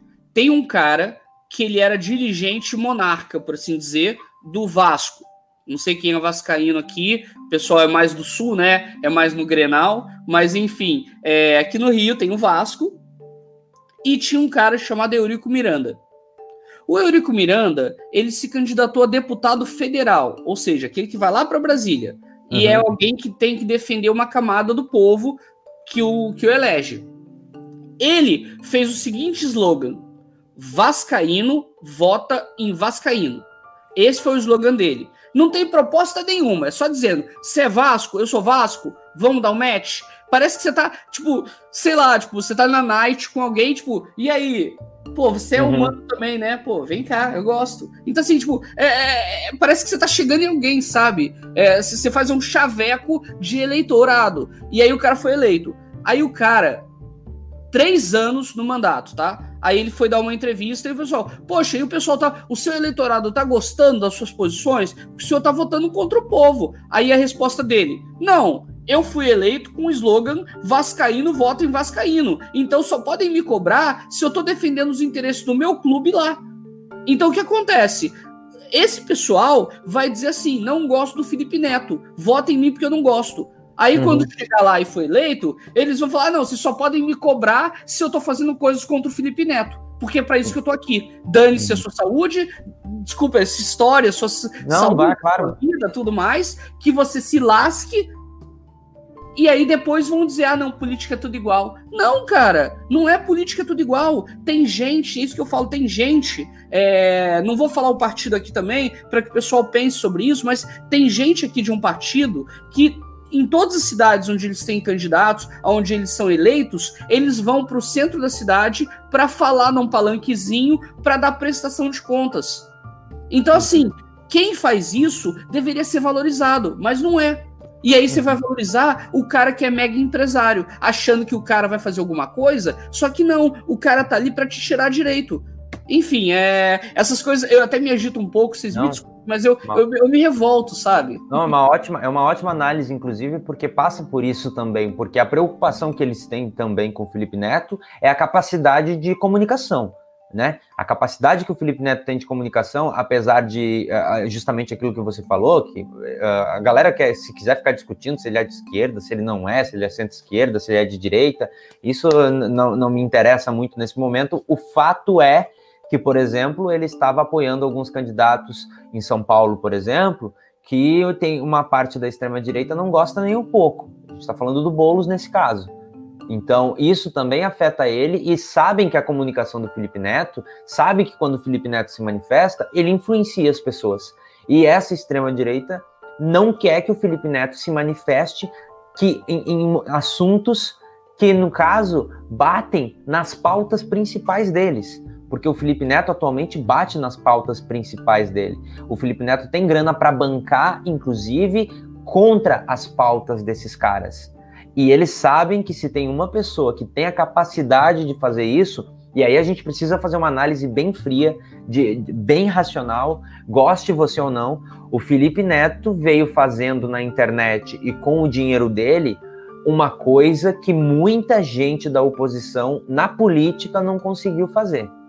Desde bancar dinheiro para distribuir livro em feira do livro, numa situação que ia rolar uma censura, até mesmo juntando uma base no Twitter e dando entrevista e se manifestando, falando fora do Brasil, atacando essa galera que está no poder agora. Então, assim, ele movimentou uma oposição que nem a oposição política, estou falando da oposição política, que nem figuras da oposição mesmo política conseguiram fazer. Eles sabem, e esse é o medo, inclusive, da extrema direita. Por isso que existe toda essa tensão, esse medo, essa perseguição ao nome Felipe Neto na internet, né? Exato. E eu tenho do, dois exemplos aqui. Eu quero pegar é, uma coisa curiosa, né? Eu vou uhum. pegar de comparativo da Marvel e da DC. É, uhum. Na Marvel, o filme né, dos Vingadores, você teve o, uma discussão entre o Capitão América e o Homem de Ferro, em que eles estavam assim: o Capitão América representando o orgulho americano, que eu não sei que orgulho é esse, mas enfim. É, o, porque aquilo, americano em guerra é aquele negócio. Na Segunda Guerra foi lá para dizer que era vencedor, não fez quase nada, só jogou duas bombas atômicas para dizer para a União Soviética que eles tinham, e depois no Vietnã foi passar vergonha e criar Rambo para tentar dar uma ideia de que ganhou. Quando na verdade bombardeou o Laos, por exemplo, e, e o Laos não tinha nada a ver com a guerra. Enfim, coitados. Uhum. É, então, mas o que eu quero dizer é o seguinte: o Capitão América chega pro, pro, pro, pro Homem de Ferro e pergunta: é, Ah, e você? Atrás dessa armadura, o que que você é? E aí o cara fala que é milionário, não sei o que, filântropo uhum. e tal. E aí, na, na, história do Homem de Ferro, pelos filmes, não tô falando pelas HQs, pelos filmes, você vê que quando ele descobre que a família dele, a, todo o armamento de guerra que a família dele criava, estava financiando guerras e coisas absurdas no mundo, ele uhum. tenta parar com isso e ele tenta reverter com o dinheiro e o poder dele. E aí tem um outro em que o pessoal tá dizendo, você tá mentindo pra gente. Aí ele vai, abre o computador delezinho, joga na tela no Senado dos Estados Unidos as imagens. E aí o senador tenta apagar. Por quê? Porque a questão é essa, gente. Quando a gente está tratando de forma franca e sincera, é muito mais fácil lidar. O Felipe Neto tá jogando, gente, tô sendo investigado, vamos conversar? Porque uhum. o, e, e é esse, esse é um grande ponto, cara. Porque aquele negócio, aquele cara lá, o senador com dinheiro no bumbum, o cara uhum. lá, ele veio com uma defesa com um negócio absurdo. O cara não veio falando, olha aqui o processo, olha a minha vida, olha isso aqui. Não. Então, assim, é, o que eu quero dizer sobre isso é: quando você tem dinheiro, você tem é, um poder ali, sabe? O Trump, por exemplo, na primeira candidatura dele, ele falou o seguinte: ou os republicanos me colocam como candidato, ou eu serei independente. Se o Trump fosse independente, seriam três candidatos disputando. E o cara tem tanta grana que podia ser pela primeira vez na, em muito tempo, ou talvez na história, que o independente ganharia. Uhum. Sabe? Então, assim, o dinheiro ele tem muito poder. Por exemplo, vocês terem uma ideia, o dinheiro faz com que você tenha uma Miriam Leitão comentando no Globo, na, na TV Globo, e ela defenda a reforma da Previdência, dizendo que existe rombo na Previdência. Cara, eu sou do Instituto Brasileiro de Direito Previdenciário. Eu sou alguém da área que defende a população. E aí o que acontece? A gente vê os absurdos, só que quem tem acesso a. Assim, que, quem tem o poder para defender uma propaganda são os ricos. E aí vai lá a Miriam Leitão e defende esses argumentos. Porque isso também, cara, é, eu vou falar uma coisa aqui um pouco chula, mas vamos lá. É, é o seguinte: quando você é, tem alguém, um homem ou uma mulher, que aluga o seu corpo, você chama lá de gigolô ou prostituta. Mas como é uhum. é que você chama alguém que vende a mente? Por exemplo, é, teve aquele negócio da, de bancarem né, é, vários é, apresentadores para dizer que a Previdência seria legal. Na época da, das privatizações, pagaram a, a Hebe Camargo para dizer que privatizar é que era bom. Então, assim, uhum. essa galera usa essa grana. Então, assim, o Felipe Neto, ao meu ver, ele tá utilizando o dinheiro dele de uma forma a tentar trazer um pouco mais de democracia. Porque o que a gente tá apanhando tá feio, cara. É, não, é verdade. Inclusive, cara, eu queria só te dizer aqui, ó, porque Só para vocês terem uma noção do que, está acontecendo. Eu não sei de verdade o que momento que isso chegou, mas é, lá no, na, no, na live que o Felipe Neto estava fazendo sobre esse negócio, né? Só membros do canal dele podem comentar, né? E os caras estavam comentando da nossa live aqui, tá? Só para só pra te ficar sabendo do que estava acontecendo. tá? Esse é o é. nível do que está rolando, tá? Inclusive, obrigado para quem não sei quem é que estava comentando, mas enfim, uh, eu, eu, queria botar mais algumas coisas, por exemplo, é, porque eu vou botar aqui um, um tweet do, do, até são coisas que a gente basicamente passou aqui rapidamente, mas eu vou botar uns tweets do Augusto de Arruda Botelho que eu acho que é importante a gente comentar, porque uhum. basic, ah, basicamente a gente usa também aqui para falar sobre isso aqui, tá? Eu acho que é interessante. O Augusto de Arruda Botelho tweetou, inclusive ele, o Felipe Neto compartilhou, né? O que, que você ia puxar o ar aí para falar? Não, eu ia comentar exatamente isso, que o Augusto de Arruda Botelho, ele é um criminalista, ele é um advogado garantista e ele é alguém que ele mostra para os dois lados como funciona o processo penal. Então, é um cara respeitadíssimo. O que esse cara fala é bom. É, não, é verdade. Inclusive, é, ele disse o seguinte aqui, ó. Um, um fio necessário sobre o indiciamento do Felipe Neto. Vamos lá. Primeiro, indiciamento tem um nome pomposo, mas na prática significa muito pouco podemos dizer que o, o André do Reflexo do Todo daqui a pouco está colando aqui, tá, gente?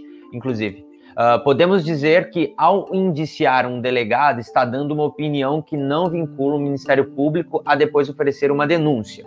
Você quer explicar alguma coisa quero. aqui de uma outra palavra? Umas outras Vamos palavras? Lá. Ótimo, sim, quero sim. Primeiro, denúncia. O que, que é denúncia? No processo penal, a denúncia ela é a ação penal. É como se você fosse processar. Então, quando você diz, olha, o, Ministério Público vai processar o Felipe Neto. Então você diz que ele vai oferecer a denúncia. Esse é o nome da peça processual, tá? Uhum. Burocraticamente uhum. é isso. Outra coisa, é, quando ele fala de nome pomposo e ele fala dessa questão, é justamente é, é essa situação. Porque assim, o Felipe Neto ele não é condenado. O Felipe Neto ele não é, é um réu ele está sendo investigado. E é o que eu disse: todos nós podemos ser investigados. Não há problema nisso. A questão é: por que, que querem investigar o Felipe Neto uma semana antes da eleição? Uhum. Entende? Por exemplo, ele, é o conteúdo que está sendo acusado não é de anos atrás. Primeiro, existe uma questão de prescrição, tá? Eu, eu vou explicar o que, que é prescrição. Você, vamos supor que, sei lá, é, você é, foi xingado por uma pessoa na rua. Você tem seis meses para processar essa pessoa criminalmente. Se você não processa em seis meses, você perde essa possibilidade de processar. Não quer dizer que o xingamento aconteceu, não aconteceu, mas quer dizer que criminalmente você não pode mais processá-lo. Ah, mas e civilmente? Civilmente você pode. Você tem três anos para isso. E na verdade é isso que eu falo, sabe? Quem não gosta do Felipe Neto, acha que ele cometeu um crime, mesmo que esteja prescrito, processa ele. Vai responder com os advogados dele. Porque esse é o problema, Gabriel. É, é isso que eu acho uma covardia, uhum. sabe? Porque você faz um linchamento público de alguém só por fazer. A questão Sim. é, vou dar um exemplo para você. Eu achei que a exclusão, olha só, a exclusão de documentos técnicos dos boletins epidemiológicos do Ministério da Saúde pelo Bolsonaro, na época que o Mandetta saiu e que o Tati entrou, aquilo para mim configurava o tipo penal genocídio e epidemia. E aí o que que eu fiz? Eu não fiquei esbravejando, eu fiz um processo no Supremo Tribunal Federal. Uhum. O Augusto Aras foi obrigado a falar. Mas aí o Augusto Aras falou: não, mas não é isso, existe a prática de rebanho. Cara, eu, eu te mando depois se você quiser. Se, quem quiser do público também eu mostro. Ou tá, no, tá lá, é PET 8837. A ministra Carmen Lúcia, ela arquivou o processo porque o Augusto Aras não quis processar. Mas a questão é, a minha parte eu fiz, eu processei. Então o que eu digo é, é, a gente tem que parar com esse negócio de confundir gosto pessoal com processo. Se você acha que é um absurdo, que está indignado, quanto vale a sua indignidade? Você está uhum. incomodado? Processa. É. Bom, vamos ali para o segundo, então. Dois, tweets ainda do Augusto de Arruda Botelho, tá, gente? Inclusive, um dia a gente vai colocar ele aqui para bater um papo com a gente. A acusação contra o Felipe não se sustenta. Tecnicamente é absurda e tem uma clara conotação política barra pessoal. Aqui ele deve estar falando porque provavelmente ele teve acesso, né? É, exatamente. Provavelmente ele teve acesso, mas também, pelo que o Felipe Neto já falou, dá para você ter uma análise também. É, uhum. É, de toda forma, é, ele está entrando na mesma linha que eu disse. Uhum. Ele está justamente dizendo que tem uma conotação política. Uma semana antes da eleição, falar uma coisa dessas causa impacto. Uhum. Inclusive aqui, ó, bem-vindo. Nem te perguntei se podia te colocar, né, André? Já te coloquei tamo aí, junto, seja bem-vindo. Eu e o Felipe Neto estamos estamos disputando ao vivo, viu? É, inclusive a galera estava comentando. O Neto não tem chance alguma conosco. Não, deixa eu te dizer, a, o, o, sabe que a, o, chat do Felipe Neto é só para membros, né? Uhum. Então, tinha uma galera comentando que estava rolando essa live no site, no negócio dos membros dele. Esse é o nível, tá? Bom, Só é pra, isso aí. É dizer. prazer estar aqui com o Bruno Silvestre. Nunca tive a oportunidade de estar numa live com ele, mas conheço o trabalho dele já de longa data, desde que eu comecei no YouTube aí. Sempre ótimos vídeos aí com essa análise, análise jurídica feita por quem entende, muito importante aí, né? Existem sempre situações jurídicas a serem analisadas, né? é. principalmente essa questão do Felipe Neto. É muito relevante. Eu estava ouvindo a live de vocês aqui enquanto uhum. eu estava faxinando a minha casa, né? Porque aqui sabe como é que é, né? Nós aqui é dono de casa também. Uhum. Sim. Então eu estava fazendo a faxina, ouvindo a live. O Tássio estava na live ainda, né? Tava. Fiquei, fiquei aí uns 40 minutos acompanhando a live de vocês. E muito pertinente o que vocês disseram, principalmente sobre a questão eleitoral. Uhum. Porque quem fez esse dossiê, eu não vou nem falar o nome desse frango para uhum. não dar visibilidade para ele, mas eu tenho inclusive um vídeo sobre ele no meu canal. É um cara que fala que fascismo é de esquerda. Um cara não, um moleque, um frango. Um frango uhum. que é candidato, que é o tal cara do dossiê que estavam falando aí no chat. Sim. Tá? É, fez esse tal desse, desse dossiê e agora, obviamente, isso aí, a uma semana das eleições, é óbvio que é uma jogada eleitoral de baixo nível, de baixíssimo nível. A gente nunca sabe até que ponto as pessoas, como é que eu posso dizer, as instituições do Estado, as pessoas que representam as instituições do Estado, estão envolvidas nisso. Mas, meu Deus, é muito muito, muito estranho num momento contra, como esse você ver uma ação como essa contra o Felipe Neto ir para frente, sem nem ter ouvido ele. Uhum. Parece que é uma pressa, ele. né? E muito, muito bom o que o Gabriel disse, que aconteceu isso e a movimentação no Twitter, e a gente é twitteiro mesmo, a gente sabe qual é a movimentação dos bots. A movimentação dos bots do gabinete do ódio agiu de pronto para colocar isso nos trends. Uhum. Não, é, é, padrão, né, cara? Inclusive, é, uh, é aquilo que eu digo, né? É, é bem fácil para as redes sociais identificar isso, porque se eu, que não tenho a máquina que eles têm, consigo identificar o padrão e, o, e uma rede de comunicação entre os perfis, um algoritmo consegue identificar isso muito melhor do que eu, que sou um, um, um mero. Uh, youtuber, criador de conteúdo, barra estudante, quase eles informado. Têm, eles têm uma rede de contas apócrifas que tem 20, 30, 40 mil seguidores, e que geralmente também seguem muita gente, segue, tem 20 mil seguidores e segue 10, 12, 20, 10, 12, 20 mil pessoas também. Tem gente, tem conta com 50 mil. Você vai na bio, não tem nenhuma informação sobre algum conteúdo que a pessoa produza. Uhum. É sempre aquelas biogenéricas: pai, mãe, cristão, temente a Deus, bolsonarista, patriota, bandeira de Israel, bandeira dos Estados Unidos. Agora vão ter que tirar a bandeira dos Estados Unidos, né? Bandeirinha do Brasil. Sempre essas coisas, contas que agem em conjunto com o poder de mobilizar muita gente. É claro que tem as contas reais que participam dessa baderna também. Que é uhum. aquele bundão daquele Daniel Silveira, aqui, ele e Carla Zambelli, os dois aí estão na mira da justiça, uhum. que fazem esse tipo de movimentação. Verdade. É, e Vou agora. a palavra, é, quero saudar aqui primeiro, né, o André, do Reflexo do Todo, porque também acompanho o trabalho dele, e toda vez que esse pessoal aí de é, fake news faz alguma coisa e é, o André comenta, essa galera chora. Então... Exatamente, Bruno. Muito obrigado. Toda vez que alguém se inscreve no canal do Bruno Silvestre, no Nada Se Cria e no Reflexo do Todo, um bolsominion, o que, que o bolsominion faz, rapaziada? Fala no chat. O bolsominion chora. Exatamente.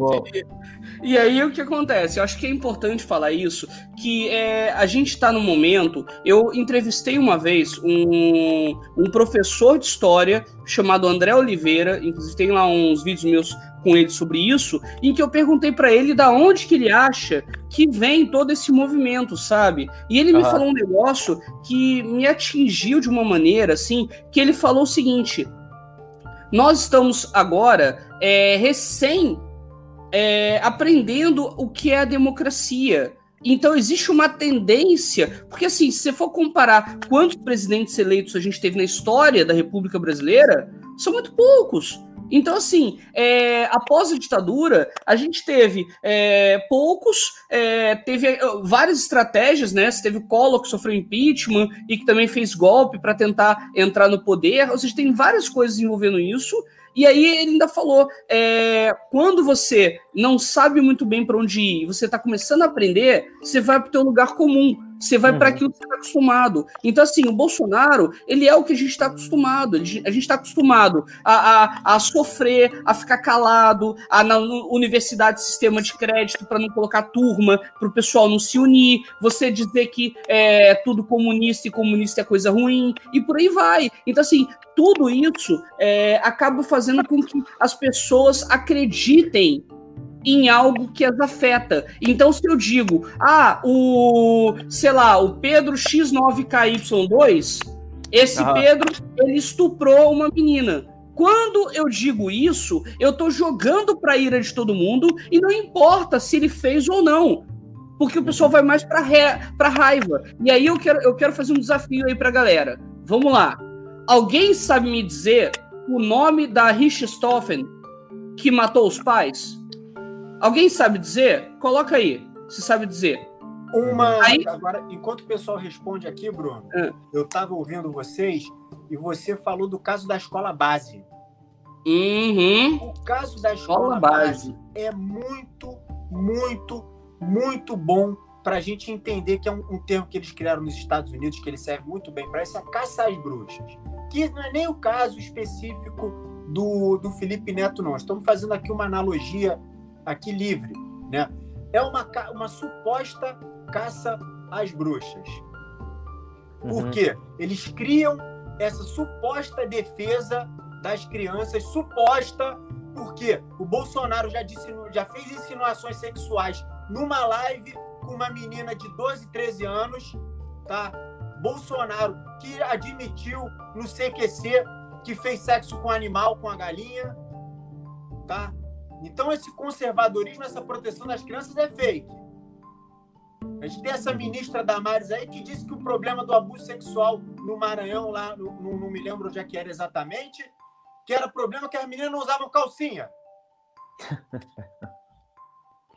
Esse é o nível do conservadorismo. Meu Deus. Que agora Deus. quer levantar a bandeira contra o Felipe Neto. É exatamente o que vocês estavam dizendo aqui antes de entrar. Levantam essa bandeira porque o Felipe Neto tem voz ativa contra esses extremistas. E eu dou nome aqui, dou nome, já dei o nome da outra lá e falo de novo. Luísa Sonza, Whindersson Nunes, Ivete Sangalo, todo mundo fica quieto. Todo mundo, Neymar, todo mundo de boquinha fechadinha, para não perder contrato, para não perder seguidor. e o Felipe Neto bota a cara na pista, que nem a Anitta fez. Já fez um monte de merda, não quero saber. Apoiou o golpe. Mudou de ideia em 2018 ele declarou voto no Haddad. Uhum.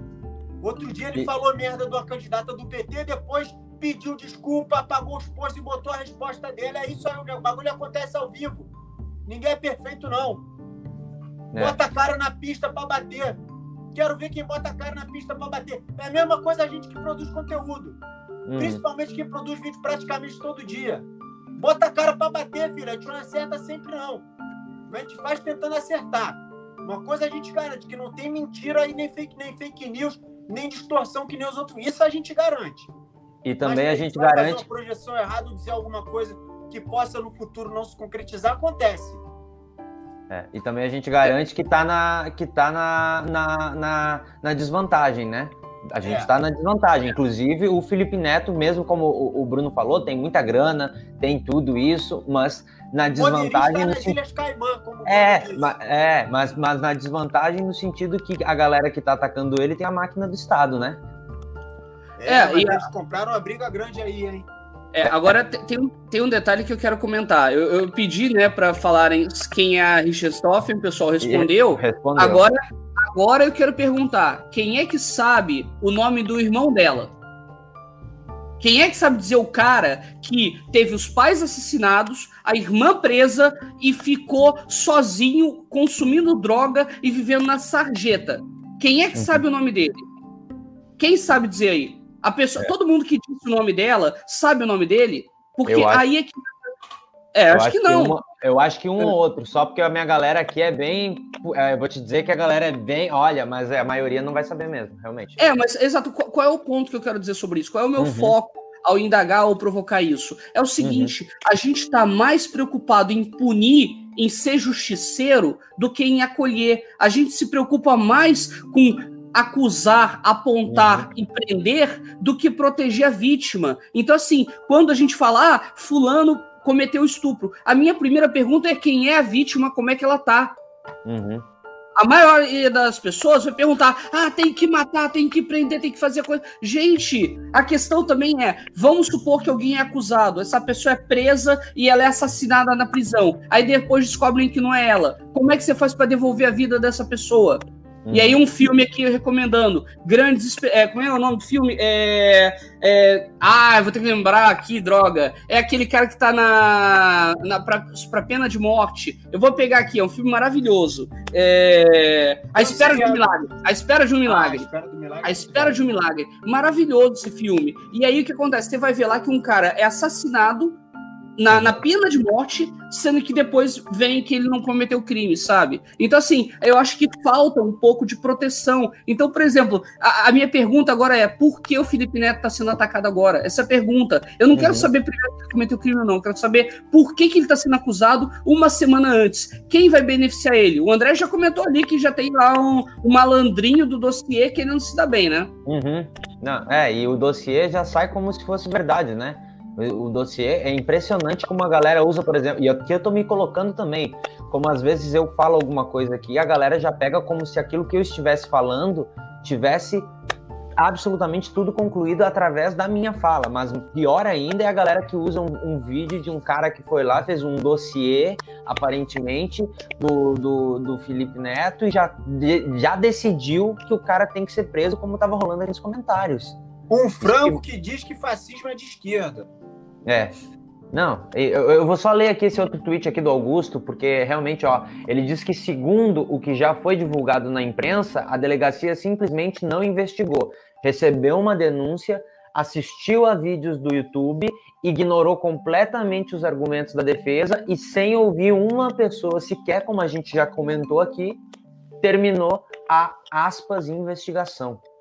Aí realmente começa quando a gente começa a conversar sobre tudo isso, fala tudo isso e pega esses tweets, depois que a gente está aqui uma hora e meia conversando já, e a gente vai passando por tudo isso, fica cada vez mais estranho, né? Com todas as questões, porque nós estamos levantando um monte de questão, um monte de dúvida, né? É isso que a gente está fazendo. A gente quer entender. É.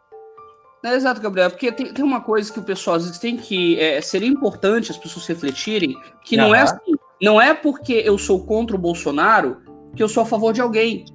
Eu posso ser contra o Bolsonaro, Beijo, ser contra outra pessoa e por aí vai. Então, qual é o problema?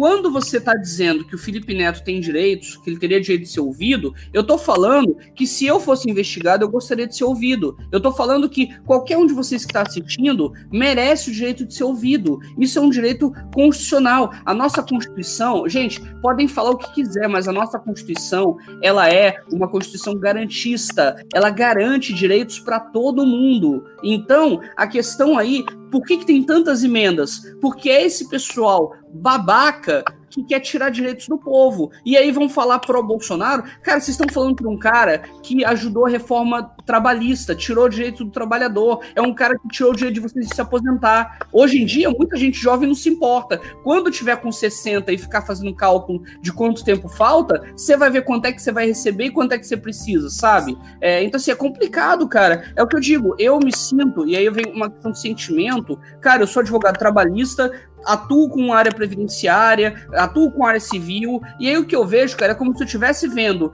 um, um, um, como se eu fosse um médico vendo um cidadão sofrer um infarto, tô vendo o que tá acontecendo, tô vendo que ele vai morrer daqui a pouco e eu não posso fazer nada. Então, assim, eu tô vendo alguém que perdeu o direito à previdência, alguém que perdeu garantias de trabalho, falando viva o Bolsonaro. Cara, dói, sabe? Porque essa pessoa não tem culpa, mas o conhecimento dos problemas que isso gera na vida dela ainda não chegaram. Uhum. É, complicado. É, agora, só para mais uma questão aqui, uh, Bruno, essa repercussão toda aí na internet, como vocês estavam falando ali, é, isso, isso você acha que isso tem algum impacto na imagem do Felipe Neto?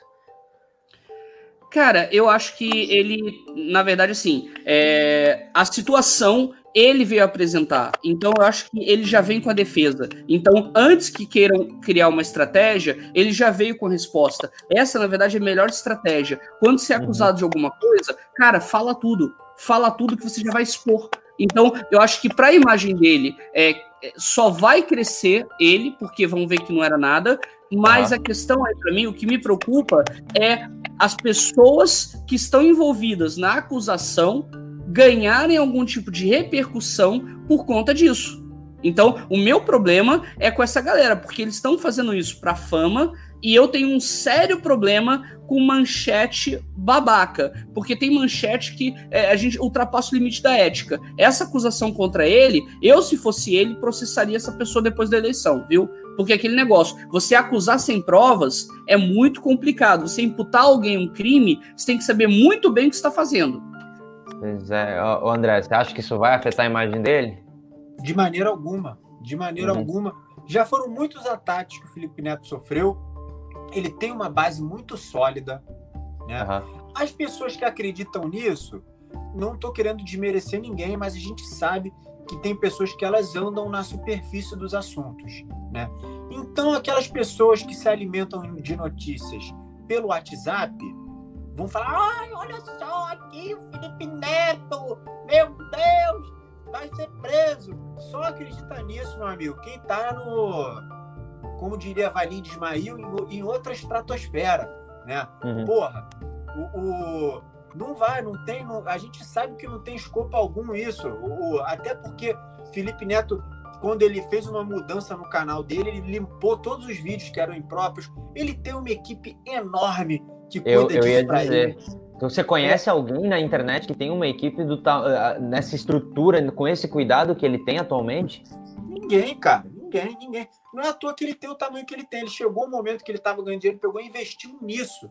Falou: uhum. farei conteúdo que inclui crianças, não é para crianças, né? É um conteúdo, um conteúdo que inclui as crianças. Uhum. É um conteúdo, como o, Face, o YouTube chama, de family friendly. Né? Esse conteúdo family friendly é o conteúdo que ele faz. Tem pessoas que cuidam disso para ele. É, se tivesse algum conteúdo dessa natureza, já teria sido tirado. Eu acredito que não teria nem ido nem ido para o ar. Isso aí é apenas palco que eles querem. É uma situação tão difícil que eu me colocando no lugar do Felipe Neto, né? Vai processar esse frango que fez o dossiê? É tudo que ele quer. Palco, tudo né? Que ele, tudo que ele quer chegar no canal dele e mostrar uma intimação de um processo que o Felipe Neto está movendo contra ele. Tudo que ele quer é isso. Uhum, é. Eu até... É. Não, vai lá, vai lá, Bruno, por favor.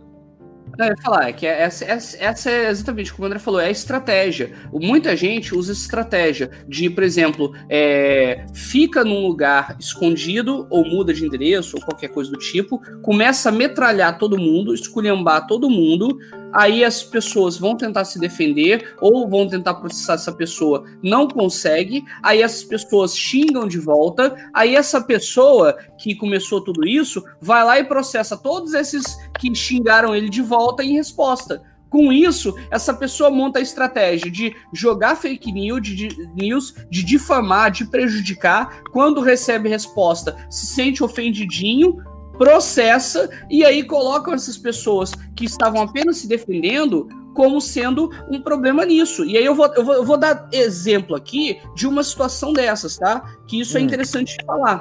É, o Tico Santa Cruz, uma vez, processou Sim. um minionzinho desses aí, não vamos falar o nome dele, mas é. ele processou um minionzinho desses aí, e aí o que acontece? O cara ganhou 12 mil reais de indenização. 12 mil reais. Aí o Minionzinho foi lá e falou: Ha, eu, isso aí não é nem uma live minha. Process, é, processou, falei mal, não, não precisei fazer nada, é, vou pagar isso, mas só com a grana que eu ganhei de duas, dois vídeos que eu fiz contra esse cara, eu já não só paguei, como já monetizei. Olha o uhum. nível de pensamento falou, Falou, eu sei de quem você está falando, falou.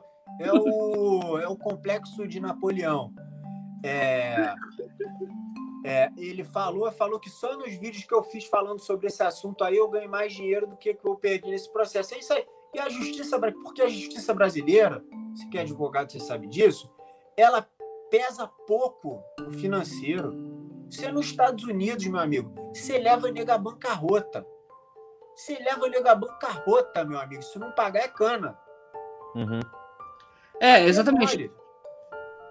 Né, acrescentando isso aí é o seguinte, exatamente, nos Estados Unidos, você processa e ganha uma grana preta. A, a Rolling Stones uma vez teve que pagar uma grana. Eu não lembro para quem agora, se foi Michael Jackson, Madonna, mas foi para alguém grande assim. E a Rolling Stone teve que pagar uma grana porque falou algo errado.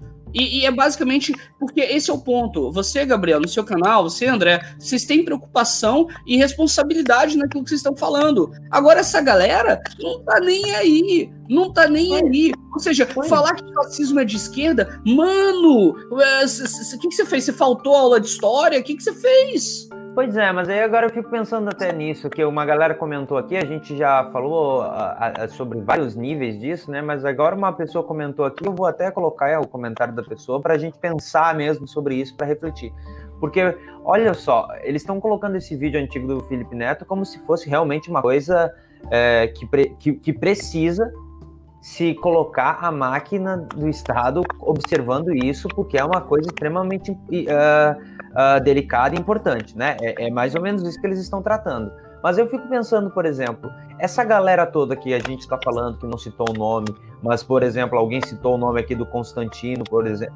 Vários desses absurdos que eles falam aqui na internet, isso segue aqui e não existe uma movimentação para isso. Aí mais, cada vez mais parece que é, realmente não é uma questão de preocupado. Tudo bem que o Constantino, por exemplo, não faz vídeo direcionado para criança, mas é, o que ele fala também tem, tem, tem impacto. O que ele fala também está aqui nessa rede social. O que ele fala também não tem uma, uma indicação para crianças, por mais que ele não acabe atraindo crianças, obviamente, né? Mas por que que tem uma parece que tem um, um, um, uma, uma coisa que a galera tenta não ver o que esses caras estão falando na internet. Porque uma, o que a, tem umas pessoas que falam algumas coisas que é crime. Que é, que é, que é literalmente eu tô dizendo aqui. Tem algumas coisas que essas pessoas fazem na internet que é crime. O Bruno sabe, por exemplo, lá nos grupos a gente vive conversando umas coisas que, que acontecem na internet aqui, de alguns criadores de conteúdo, inclusive alguns de esquerda também, que fazem, que é um absurdo. E parece que existe uma. Ali as coisas não acontecem. Ali não parece uma, não me parece ter uma preocupação com isso, né? É, eu, vamos lá. O, primeiro eu quero dizer, Gabriel, que é, em pouco tempo a gente vai ter aí algumas bombas, tá? Em umas duas semanas, três semanas, a gente vai ter algumas bombas aí. É, só posso informar isso, né? Mas o que eu quero é, dizer é o seguinte: é, a gente tem um, um grande problema que é essa questão das pessoas, às vezes, justamente porque a gente vem de uma ditadura. Então, o que, que a ditadura quer? Que você entenda que não tem esperança, não tem nada para fazer, aceita que dói menos. É isso que a ditadura ensinou pra gente. E se você se eh, virar contra mim, eu vou colocar rato nos seus corpos. Então, uhum. é basicamente isso que a ditadura ensinou.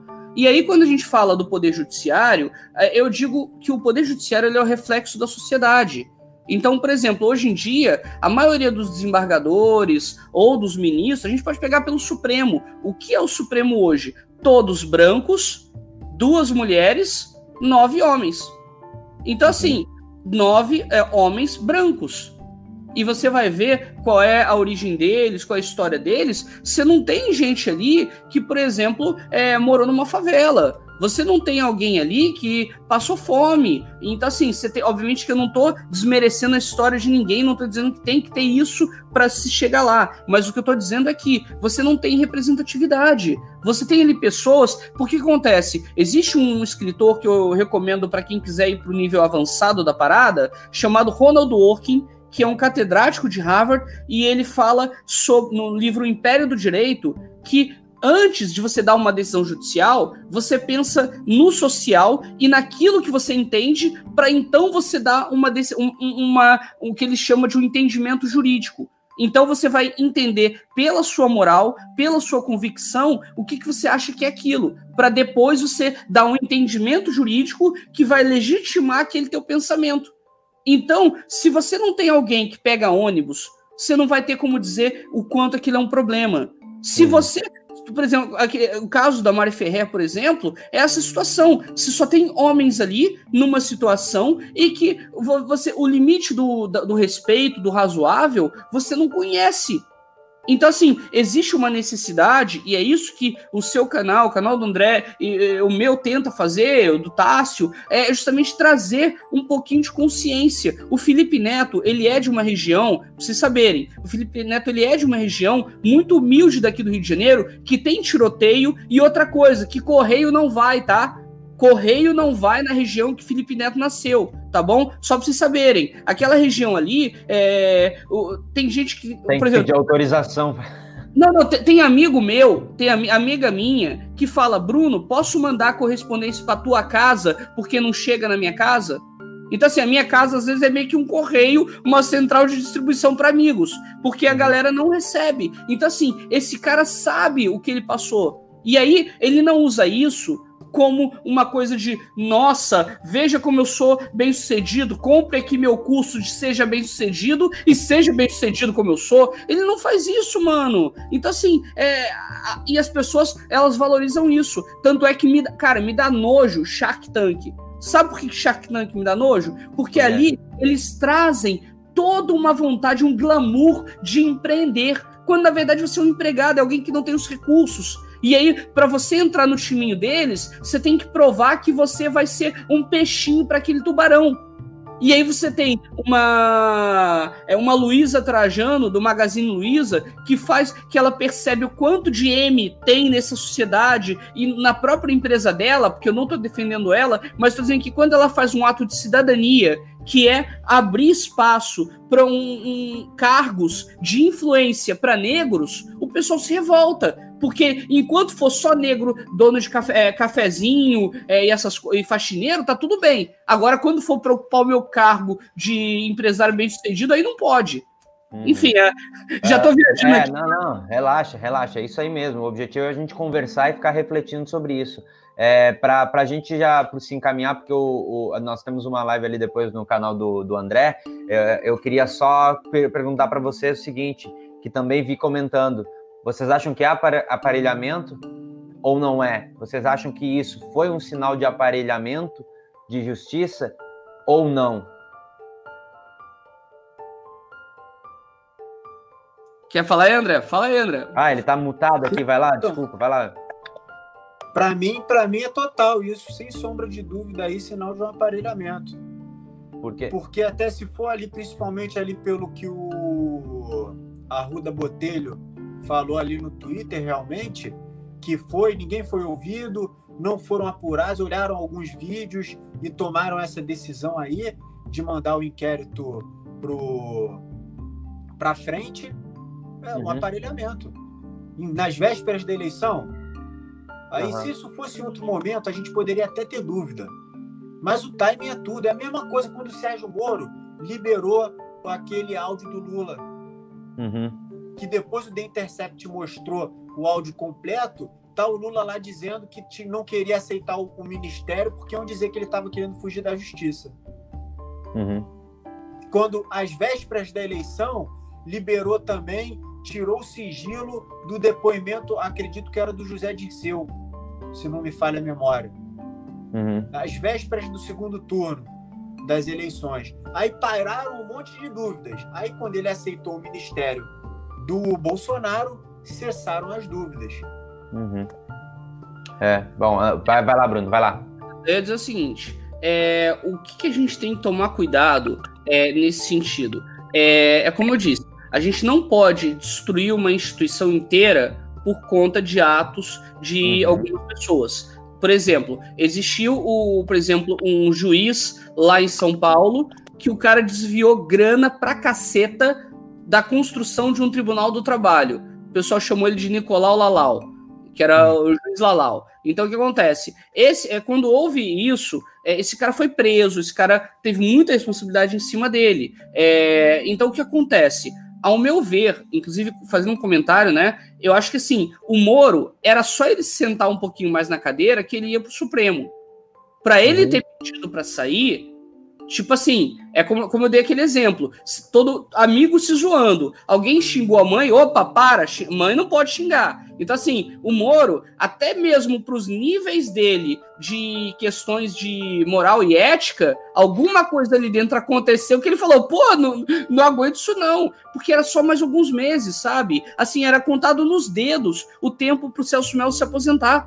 Então, uhum. assim, para ele ter saído, tem algo muito questionável aí. Então, assim, para mim, obviamente que existe a questão de estratégia. Porque que acontece? Sabe quando você tá jogando videogame? Eu adorava jogar Top Gear, não sei se jogavam, mas Top Gear de Super Nintendo.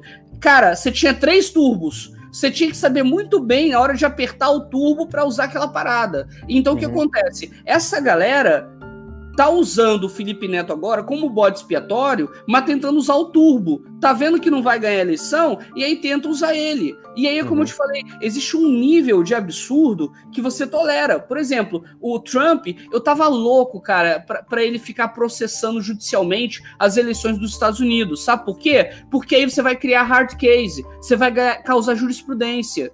Uhum. E aí você vai criar um tumulto em cima da parada, sabe? E, por exemplo, você ter uma ideia, olha só, cara, Estados Unidos, que é a cap... assim, é o exemplo de democracia que eles vendem, né? É. Eles calaram o presidente ao vivo. Você uhum. sabe, cara, o poder disso é absurdo, né? Então, uhum. assim, ao meu ver, é, para concluir aqui o que eu tava falando, né? Eu acho que o, existe uma estratégia. Eu acho que a gente tem que ver qual, por que, que esse delegado encaminhou dessa forma. Então, uhum. eu, eu, quero ler, inclusive, eu quero entender por que, que ele fez isso. Porque aquele negócio, para você tirar um direito de alguém, você tem que motivar, motivar aquilo, entendeu? Então, eu obviamente não quero dar uma, uma opinião sobre algo que eu não li, mas assim que eu ler, eu venho, eu claro. comento com você e tal sobre essa situação. Uhum. Inclusive, eu fiz essa live aqui para a gente conversar sobre esse assunto, porque é extremamente importante, porque se aconteceu com ele de uma maneira estranha, também pode acontecer com qualquer outra pessoa. A maneira que eu vejo é, se ele perde o direito dele, se ele perde o direito dele, todos nós estamos perdendo o nosso direito. Então, é por isso que a gente fez esse papo aqui, essa conversa. Queria agradecer a presença aqui do Tássio, que já saiu, do Bruno e do André, porque o André tem uma live agora às 8 horas. Eu prometi para ele que eu tinha mudado o horário para poder fazer a live dele às 8 horas. Muito obrigado, irmão. Muito obrigado. Não, nós estamos juntasso. Queria saber o seguinte só. Faça um merchan de vocês aí, galera. Por favor. Vai lá, Bruno. Pode tá, beleza. Valeu, obrigado aí, André. Cara, primeiro saudar, né, o Gabriel e o André, valeu mesmo, gente, por, por essa oportunidade. É, gosto muito de estar aqui. É, e é isso, cara. Se inscrevam lá no canal Cidadão Silvestre. É, tô sempre fazendo lives lá, tem uma parada muito legal. E essa semana eu fiz duas lives sobre o caso da Mari Ferrer, explicando com detalhes como é que isso tudo funciona. Então, cola lá, extremamente gente. Extremamente importante, extremamente importante. É isso aí. Uh, André, convida aí a galera agora, vai. Rapaziada, agora, daqui a três minutos, vai começar uma live lá no meu canal. O Gabriel vai estar tá lá. Bruno, se quiser colar, o Gabriel te manda aí o link aí pelo WhatsApp. Vocês devem ter o WhatsApp um do outro. Só pegar o link, pega o link, brota lá no backstage que eu te boto ao vivo. É isso aí, rapaziada. Inscreva-se no galera. meu canal. Toda vez que alguém se inscreve no meu canal, Bolsominion, chora! É isso, é isso aí. aí. Vai lá para a live do, do, do André, galera. Até daqui a pouco. Tchau, gente. Obrigado.